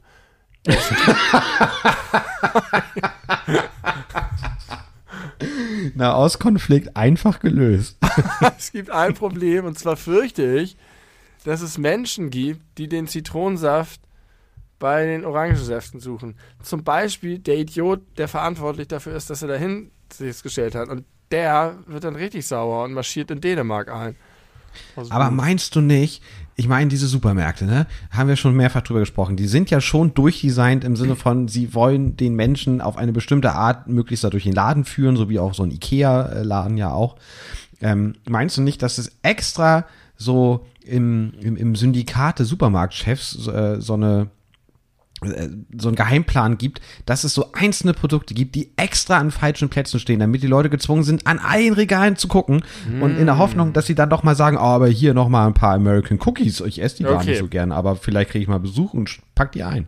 Ja, das kann sein, dass das Syndikat so funktioniert, aber wir sind besser. Und dadurch, dass ja. wir das perfekte Produkt liefern, müssen wir die Leute gar nicht mehr bullshitten, die Sachen zu kaufen, sondern wir motivieren sie, die Sachen ehrlich zu wollen und zu kaufen. Ja, das gibt viel mehr Commitment und so. Ja. Genial. Und alles, was wir in diesem Podcast über Supermärkte gesagt haben, fließt rein in die Konstruktion des perfekten Supermarktes. Das ist unsere Wir können Berufung. auch noch, genau, wir können auch noch so ein paar, ich sag mal, so, so Meinungsumfragen äh, durchführen, um auch bei vielleicht unklaren Produkten die richtig zuzuordnen. Ja. Machen wir eine Forsa-Umfrage und, und machen das ganz demokratisch. Und wir werden so erfolgreich, dass wir hinterher der Lebensmittelindustrie alles diktieren können. Keine scheiß Plastikverpackung, keine scheiß äh, Tierkacke. Also ja. schlechte Tierhaltung und so weiter und so fort. Wir werden eine Ja. Macht äh, entwickeln, die die Welt verändert. Heftig. Du Freue ich mich vorhin schon gefragt, drauf. was wir tun können, um, um was dem entgegenzusetzen. Hier ist der Schlachtplan. Morgen geht's los. Da habe hab ich doch gerade schon gesagt, dass es unsere Bewegung sein soll. ja, richtig. Ja, das wird sein. Sehr schön. Das Braucht noch einen äh, Namen. Ist, ja, äh, Das, das können unsere ZuhörerInnen machen. ja, vielleicht fällt, fällt mir auch noch was Gutes ein, was ich dann vorschlagen möchte. Deo. Das Weiße beim Deo ist, glaube ich, Ich Magnesium dachte, und das ist ein Aluminium. Vorschlag für den Namen. ich hab's. Deo. Deo. Die, Deutlich Äh, effizienter organisiert. sehr gut. So ist es. It's settled. Deutlich effizienter organisiert. Deo, folgt unserer Bewegung. Kauft unsere T-Shirts, nachdem ihr sie äh, designt habt und äh, lasst uns teilhaben an dem Gewinn, damit wir noch mehr Werbung schalten können. Und sagt es euren Tanten. Dann wird es ein großes Ding. Deo äh, vor, vor, vor Weltmacht. Alle unsere Die Projekte Supermärkte- scheitern daran, dass ihr es immer nicht euren Tanten sagt. Ja, genau. Und jetzt könnt ihr, jetzt, wenn ihr euch fragt, was können wir für den Planeten tun, ich bin ganz, äh, ganz erstarrt vor Angst, für, was die Zukunft angeht. Jetzt haben, habt ihr die Antwort. Wahnsinn. Wahnsinn, wir haben es geschafft. Die Welt ist, also im Grunde ist sie gerettet. Da kann jetzt nicht mehr schief gehen. Ich sehe keinen Haken an der Geschichte. Beim Deo, das Weiße, soll Magnesium, Aluminium, Silikat sein. Äh, wenn, wenn du das Deo nicht richtig schüttelst, dann hast du das nicht ausreichend mit dem Rest vermengt. Also offensichtlich habe ich vielleicht doch nicht so richtig äh, geschüttelt. Äh, ich habe diese Information von Warrior Melle, weil ihr Opa hat mit Silikaten geforscht und viele Patente dazu. Deswegen halte ich sie für eine glaubwürdige Quelle. Ja. Ja. Das äh, wollte ich äh, jetzt der Vollständigkeit halber nochmal sagen. Benny, pass auf. Ich glaube nicht, dass wir noch über den Punkt, wo wir eine weltweite, international extrem erfolgreiche Be Bewegung aus der Taufe geholt haben, durch einfache Dialoge, dass wir das noch irgendwie toppen können. Oder hast du noch kurz oder für den Schluss noch irgendwas, was du gerne Nee, unterbringen ich habe möchtest? ich hab Angst, dass ich dann wieder über die, die Einschulung rede oder irgendwelche Leute kritisiere oder zu viel rede. Deswegen äh, bin ich froh, dass nicht die ganze Folge davon gefüllt wurde. Ich entschuldige mich ein bisschen. Nein, Äh, nicht entschuldigen. Ein bisschen. Du warst, ein, bis, du- ein bisschen entschuldige ich mich dafür, falls ich dem einen oder anderen heute ein bisschen zu drüber oder zu drunter war, je nach Perspektive. Aber das, ich habe auch, weißt du, ich habe das Gefühl, dass wir heute ein bisschen was aufzuholen hatten. Ähm, manchmal waren wir gar nicht im Podcast-Gespräch drin, sondern als äh, ich habe das Gefühl, wir, wir mussten einfach mal wieder miteinander sprechen. Und das ist so ein bisschen, im Englischen sagt man bleeding. Es ist in den Podcast reingeblutet. Ist okay. ich denke auch. Warum denn nicht? Aber wir sehen uns Ich mein- bald wieder, vielleicht schon, sehr bald. Und dann werde ich äh, Stift und Papier mitbringen. Manchmal sage ich Zettel und Papier, haben wir schon mal drüber geredet. Und dann werden wir äh, Deo äh, festhämmern. Und dann kennen wir keine Grenzen mehr. Und damit, damit, damit können wir gerne heute die Folge abschließen. Ich habe noch sehr viele Sachen, über die ich reden kann, aber das erfahrt ihr in der nächsten Folge. Ich gebe einen kleinen Teaser, ja? Ja, In der bitte. nächsten Folge der beleuchteten Brüder möchte ich gerne über Ampeldrucksysteme reden. Ähm, gut. und über Radkappen, über Windows 10 und über Filmtote. So, aber Filmtote doch- oder Fil- Filmtote? Filmtote, aber ich schließe doch noch mit zwei Callbacks, Aha. denn ich habe in der einen Folge, als du über deine Zecke geredet hast, habe ich gesagt, dass ich noch nie eine Zecke hatte und du warst plötzlich der Nature Boy. Inzwischen hatte ich meine erste Zecke. Ähm, Herzlichen wollte ich- Glückwunsch. wollte ich nur nachtragen. Es ging jetzt rappelzappel schnell. Inzwischen äh, die Zecken hageln um mich herum. Früher dachte ich, die gibt es nur in Bayern, aber es gibt sie jetzt auch offensichtlich hier. Ich hatte sie im Urlaub, es war in Italien, das war noch südlicher, also zählt das nicht. Trotzdem Zecken all over the place. Und das andere sind die Schlafmützen. Die Schlafmützen. Ich war auf der richtigen Fährte. Ich habe gesagt, vielleicht wegen Läusen und Wanzen und so einem ganzen Ungeziefer. Und tatsächlich war das eine Funktion von Schlafmützen. Aber die viel wichtigere ist mir nach dem Podcast eingefallen. Ich habe mich geärgert, dass ich es nicht im Podcast gesagt habe. Natürlich konnten die Leute damals ihre Schlafzimmer nicht die ganze Nacht so gut heizen. Die äh, Häuser waren nicht gedämmt. Sie konnten aber auch nicht mit ihrem Kopf unter der Decke legen, um dem Entstickungstod zu ergehen. Und deswegen haben sie sich gegen die Kälte, die Mützen aufgesetzt. Ja, halte ich aber für unwahrscheinlich. Wenn du eine vernünftig dicke Decke hast, kann, das, kann die Umgebung auch minus 10 Grad sein und trotzdem ist es gut, Ja, wenn der Kopf das stimmt. Wärme abstrahlt. Man kennt das ja auch vom Zelten oder so, aber trotzdem Ja. war das wohl der Grund. Und ich habe bei der Recherche eine hilarious, wie du sagen würdest, Website gefunden, die mit der geilsten Agentursprache auch heute noch schicke modische Schlafmützen für Kind und Erwachsene anpreist. Echt? Ja, Geil. 2021. Hast du da, hast du das gerade vor Augen? Also hast du das gerade, Ich kannst du das gerade nee. zitieren? Nee. Schade. Nee, aber äh, kann man kann man le- leicht ergoogeln, wenn man nach Funktion Schlaf, Schlafmützen äh, googelt. Ähm, ja, das wollte ich nur noch. äh, Callbacks müssen immer schnell weg. Insofern bin ich jetzt durch für heute und übergebe dir das Mikrofon. Äh, vielen Dank, äh, Benny. Auch danke nochmal für diesen Callback. Ich finde das sehr spannend. Äh, die Leute waren früher halt beknackt. Ähm, ich, ich, wie könnten wir diese Folge besser beenden als mit folgendem Zitat? Ellenlange Diskussionen, ob denn so Erwachsene wohnen, werden sich bei mir nicht lohnen. Ich bitte euch, mich zu verschonen, denn jetzt bin ich endlich groß und die Hölle, Und die Hölle bricht, bricht los. los. Bela B., der Infant, äh, aus der, von dem Album 13. Benny, es war mir eine Freude. Vielen Dank. Bis zum nächsten Mal. Ich freue mich darauf, dich am Wochenende zu sehen und äh, unsere Weltbeherrschungspläne weiter voranzutreiben. Dio sagt Tschüss, bis zum nächsten Mal. Gehabt euch wohl.